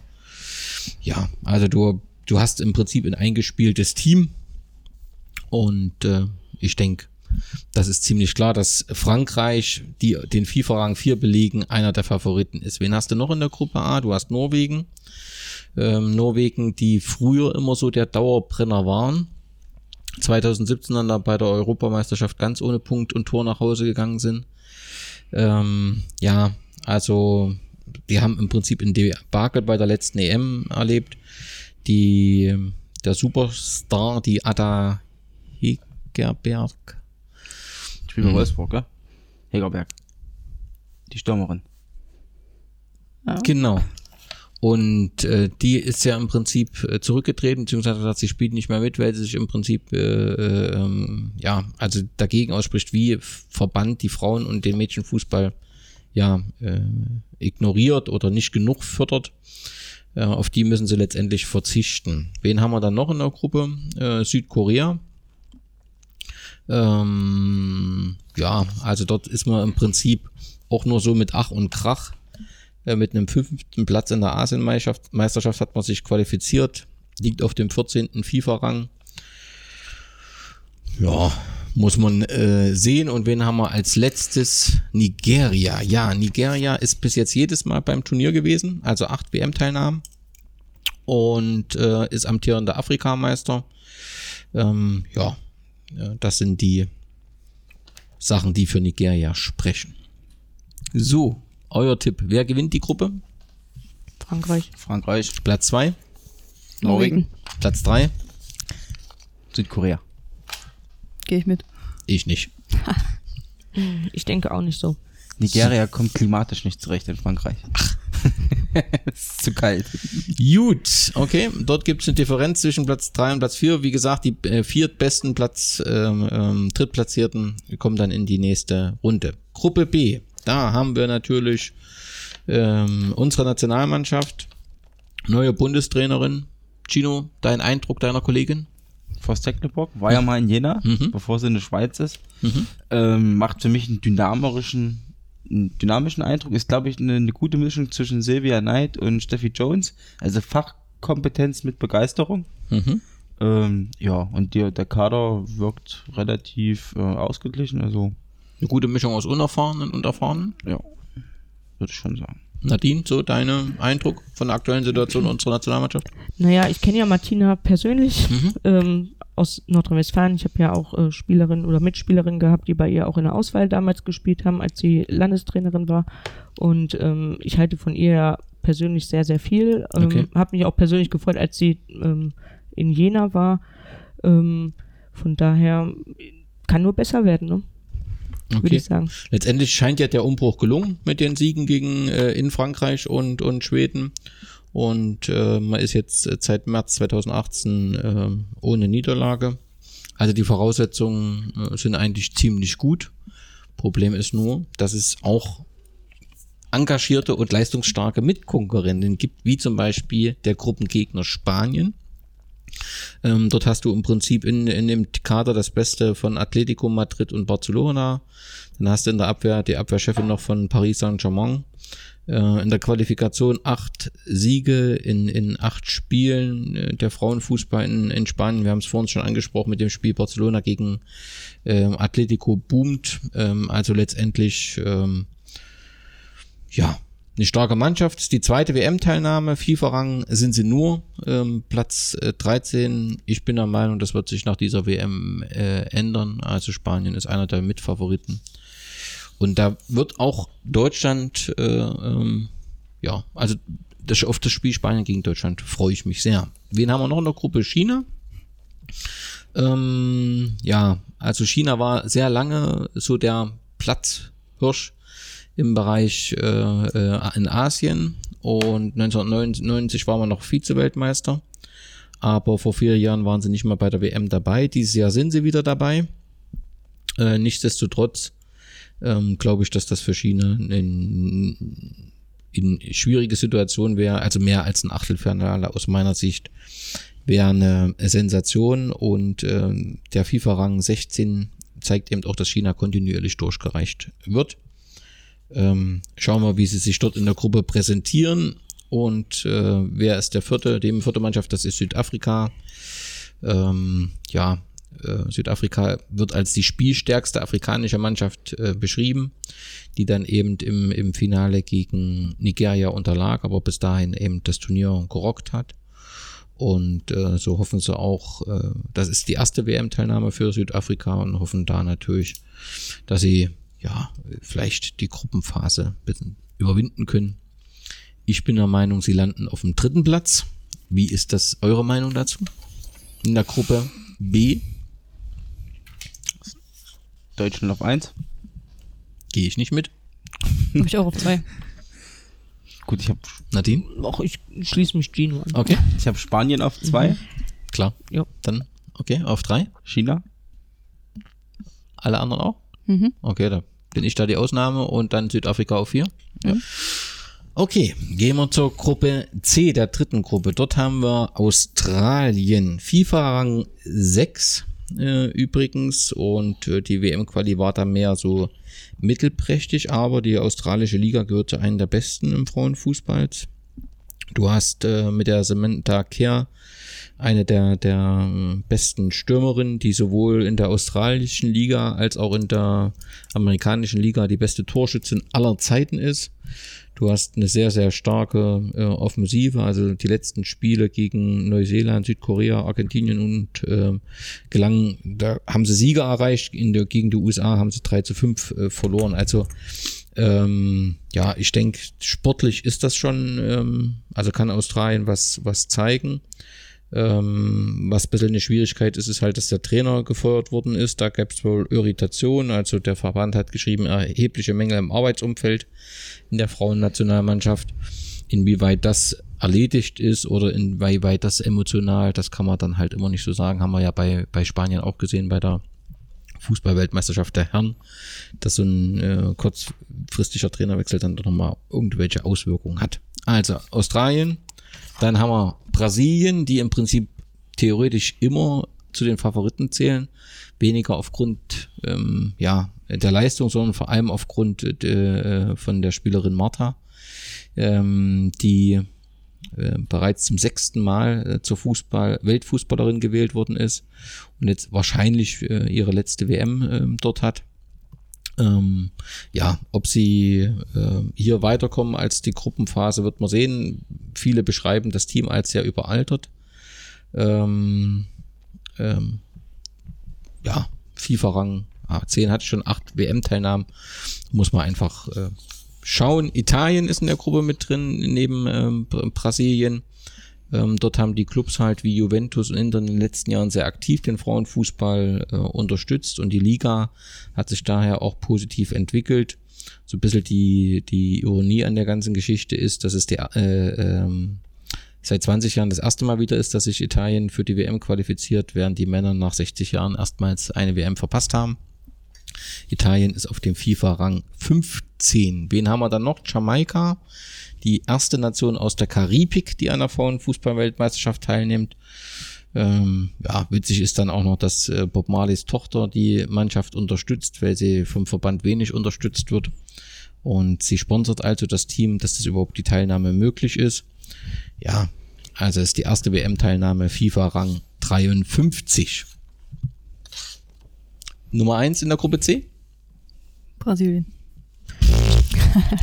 Gehe ich mit. Gehe ich auch mit. Also Gruppe 1, Platz 1 natürlich Australien. Okay, Platz 2. Australien. Australien. Italien. Da sind wir uns einig, Chino. Platz 3. Italien. Italien. Australien.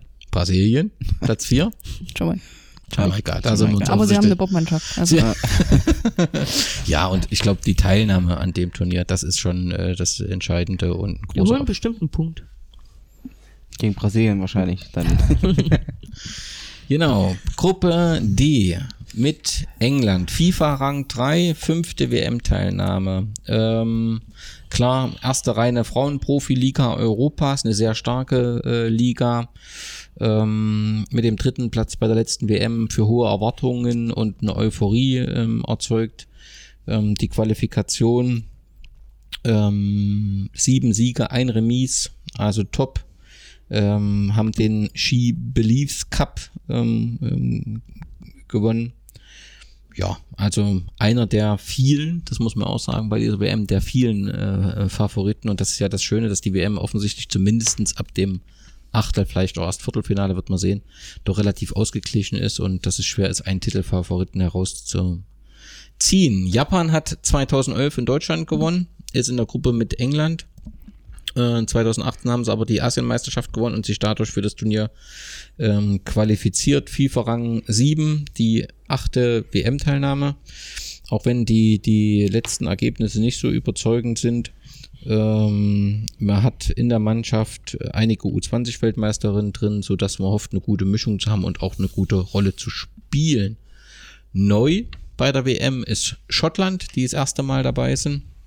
Haben den FIFA-Rang 20 konnten sich nach sieben Siegen in der Qualifikation erstmals für die WM qualifizieren, werden sicherlich eine ordentliche Fankulisse äh, mitbringen, haben aus Sicht von verschiedenen Experten einen sehr hochklassigen Kader. Schauen wir mal, welche Rolle sie spielen und wen haben wir noch in der Gruppe Argentinien. Ja, also dort ist es äh, so, dass äh, der Verband bisher kaum äh, die Mannschaft unterstützt, weder die Gehälter bezahlt noch irgendwelche Reisen bezahlt. Das hat sich wohl jetzt äh, äh, geändert. Also für die WM wird man wohl bezahlen wollen. Allerdings äh, haben sie sich nur qualifiziert über den dritten Platz bei der Copa America, ähm, so dass ja FIFA Rang 37. mm, Mal schauen, ob sie überhaupt die Gruppenphase hinauskommen. Das ist Gruppe D. England, nee, ja, England, Schottland, Argentinien, Japan. Wer ist Platz 1? England. Denke ich auch. Oh, Einigkeit. Platz 2. Schottland. Habe ich auch. Nee. Ich würde Japan sagen. Also ich Genau. habe ein Spiel gesehen, Schottland gegen Brasilien, Testspiel. Kommen die Japaner nicht mit zurecht. Also das hat schon viel mit dem Männerfußball von Schottland von damals. Also Okay. Nee, ich bleibe bei Platz 2 Japan, Platz 3. Japan. Ja, Schottland. Also Japan und Schottland, genau. Und Platz 4 sind wir uns dann offensichtlich wieder einig. Argentinien. Dann gucken wir, kommen wir zur Gruppe E, der Gruppe Orange mit Niederlande, ähm, die ja durch den Europameistertitel da eine wahre Euphorie ähm, erzeugt haben, dass die verschiedenen Spieler, ist ja ähnlich wie bei Ajax, Dam- Ajax Amsterdam dann im nächsten Jahr im, im, im Herrenfußball, dass die Spieler auch nach der Europameisterschaft dann ganz Europa verteilt sind, ist völlig klar. Ähm, ja, Niederlande aktuell FIFA-Rang 8 ist die zweite WM-Teilnahme und natürlich sind die, die Vorfreude und die Erwartungen ähm, ähm, sehr groß. Auf jeden Fall eine Mannschaft mit auf Top-Niveau. Das trifft auch für die zweite Mannschaft zu. Ähm, Kanada, FIFA-Rang 5. Ähm, also viele sagen, die Heim-WM kam ein bisschen zu früh. Jetzt ist der Kader aber äh, fit, entwickelt. Äh, Sie haben zuletzt sehr gute Ergebnisse erzielt. England 1 zu 0 geschlagen, Nigeria 1 zu 0 äh, geschlagen, so dass man davon ausgeht, dass Kanada eine gute Rolle mitspielen kann. Dann haben wir Neuseeland, die fünfte Teilnahme, aber man geht davon aus, dass die die Chancen noch nie so groß waren. Das liegt einfach an einem, an einem Kader, der sehr, sehr gut und mit, äh, ja, äh, besetzt ist. 13 Spielerinnen waren schon vor acht Jahren in Deutschland dabei. Das heißt viel Erfahrung, aber auch junge Spielerinnen. Ähm, ja, schauen wir einfach, wie sich Neuseeland präsentiert und Kamerun. Ja, Kamerun, wie hat sich Kamerun eigentlich qualifiziert? Ja, offensichtlich, wie auch immer, keine Ahnung. Mit Siegen. das weiß ich gar nicht. Auf jeden Fall, ähm, ja, Kamerun FIFA-Rang 46. Ähm, 2015 hatten sich fürs Achtelfinale qualifiziert. Also es, es wäre wie ein kleines Wunder, wenn sie das aktuell nochmal schaffen würden. Gruppe E, Platz 1. Kanada. Kanada. Ich bin ja auf deiner Seite orange. Niederlande. Und das, das, das ist hart. Das ist hart, weil ich tatsächlich auch, äh, äh, ja, in dem Fall äh, Kanada gesagt habe. Ersten Platz, aber zweiter Platz Holland. Ja. Oder Kanada. Dritter Platz. Neuseeland. Habe ich auch. Denke ich auch. Und vierter Platz Kamerun. Gut, Gruppe F äh, wird angeführt von ja, der Mannschaft, die auf, äh, den ersten Platz in der FIFA-Rangliste hat, die USA. Ich denke, wer, wer gern wettet, wird damit äh, nicht reich werden können mit einem Tipp auf die USA. Ist immer einer äh, der Favoriten. Ähm, wir haben dort ein gestandenes äh, äh Team und ähm, ja, also gehen da, muss davon ausgehen, dass auch die USA diesmal der WM ihren Stempel aufdrückt. Genauso ähm, Schweden, FIFA-Rang 9. Äh, bisher gab es noch nie eine WM ohne die Farben Blau und ähm, Gelb. Ähm, man muss natürlich sehen, dass die Liga nicht mehr die Stellung hatte, wie sie vor einigen Jahren hat. Du hast aber in dem Team auch viele, die ähm, international aktiv sind. Deswegen wird man sehen, welche Rolle äh, Schweden diesmal spielt. Überraschend qualifiziert ist Chile, die den zweiten Platz hinter Brasilien bei der Copa America belegt haben. Ähm, 13 Spielerinnen von Chile sind außerhalb von Chile aktiv und der, die Nation belegt aktuell den FIFA-Rang 39. Es ist ihre erste WM-Teilnahme. Die zweite ist es für Thailand, die vierte Mannschaft unter Gruppe F. Ja, und die Thailand profitiert letztendlich ähm, äh, von der Aufstockung von 16 auf 24 Mannschaften. Äh, sie standen im Halbfinale im Asien-Pokal und haben sich dann entsprechend qualifiziert. Wer gewinnt die Gruppe F? Ich glaube an Gleichberechtigung beim Weltmeisterfluch. Deswegen Mhm. nicht USA. Oh, Ich bin für, ich denke Schweden. Schweden habe ich auch. USA. Ich habe auch USA, gut geteilt. Das heißt, beim zweiten Platz ist es wieder getrennt. Ja, da bin ich den USA. Okay. Und dritter Platz? Chile. Mhm. Und vierter Platz Thailand. Ja. Okay, das heißt, für das Achtelfinale 1 brauchst du einen Stift? Ja, also. habt ihr der erste Gruppe B. Deutschland. Ist bei mir? Mhm. Bei mir Spanien. Achso, Genau. und dann wird ausgelost. Weil A, C, D. Ich gehe vom besten. Wir, Achso, der beste Dritte aus Gruppe A, C D. davon gehen wir jetzt aus, Okay. sonst kommen wir da nicht hin. Also ich habe Spanien gegen Schottland. Ich hätte Spanien gegen Japan.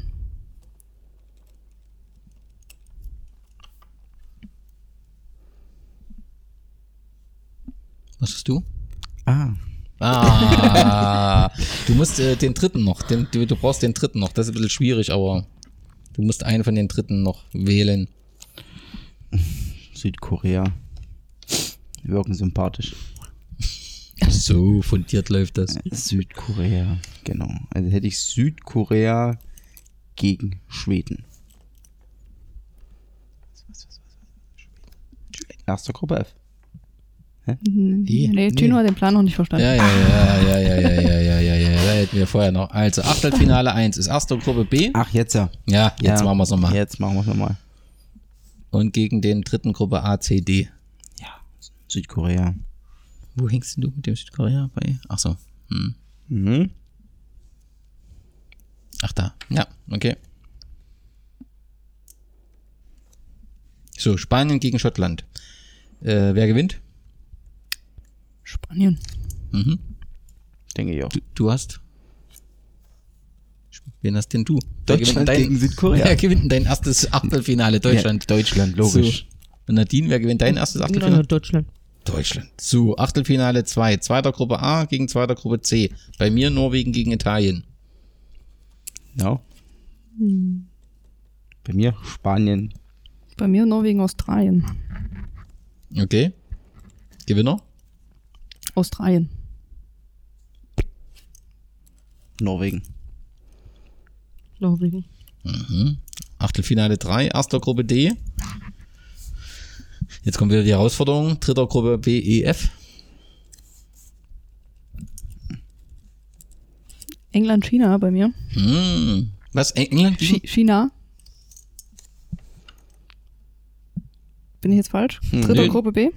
Nö, kann schon, ja. Gut, ja. Ich war nur irritiert, weil ich England gegen Chile habe. England, Neuseeland. England. Okay, England gewinnt bei dir. Ja, ja. Ich hab's jetzt raus mit dem Turnier. Läuft. Jetzt, jetzt habe ich's jetzt, raus. läu- jetzt, jetzt läuft's. Jetzt habe ich's raus. Nadine, wer gewinnt dein drittes Achtelfinale? Auch England. Okay. Achtelfinale 4, erster Gruppe A, dritter Gruppe C und D, C, D, E. Ich habe Frankreich gegen Neuseeland. Habe ich auch. Gewinnt wer? Frankreich. Bei mir auch. Frankreich, Japan, Ja. Frankreich. Und Nadine? Auch Frankreich. Mensch, eine Einigkeit. Fünftes Achtelfinale. Zweiter Gruppe B gegen erster Gruppe F. Ist bei mir Deutschland gegen die USA. Bei mir ist es Deutschland, Schweden. Also ich bin mal so mutig und sage, Deutschland gewinnt das. Du? Ich bin bei Schweden.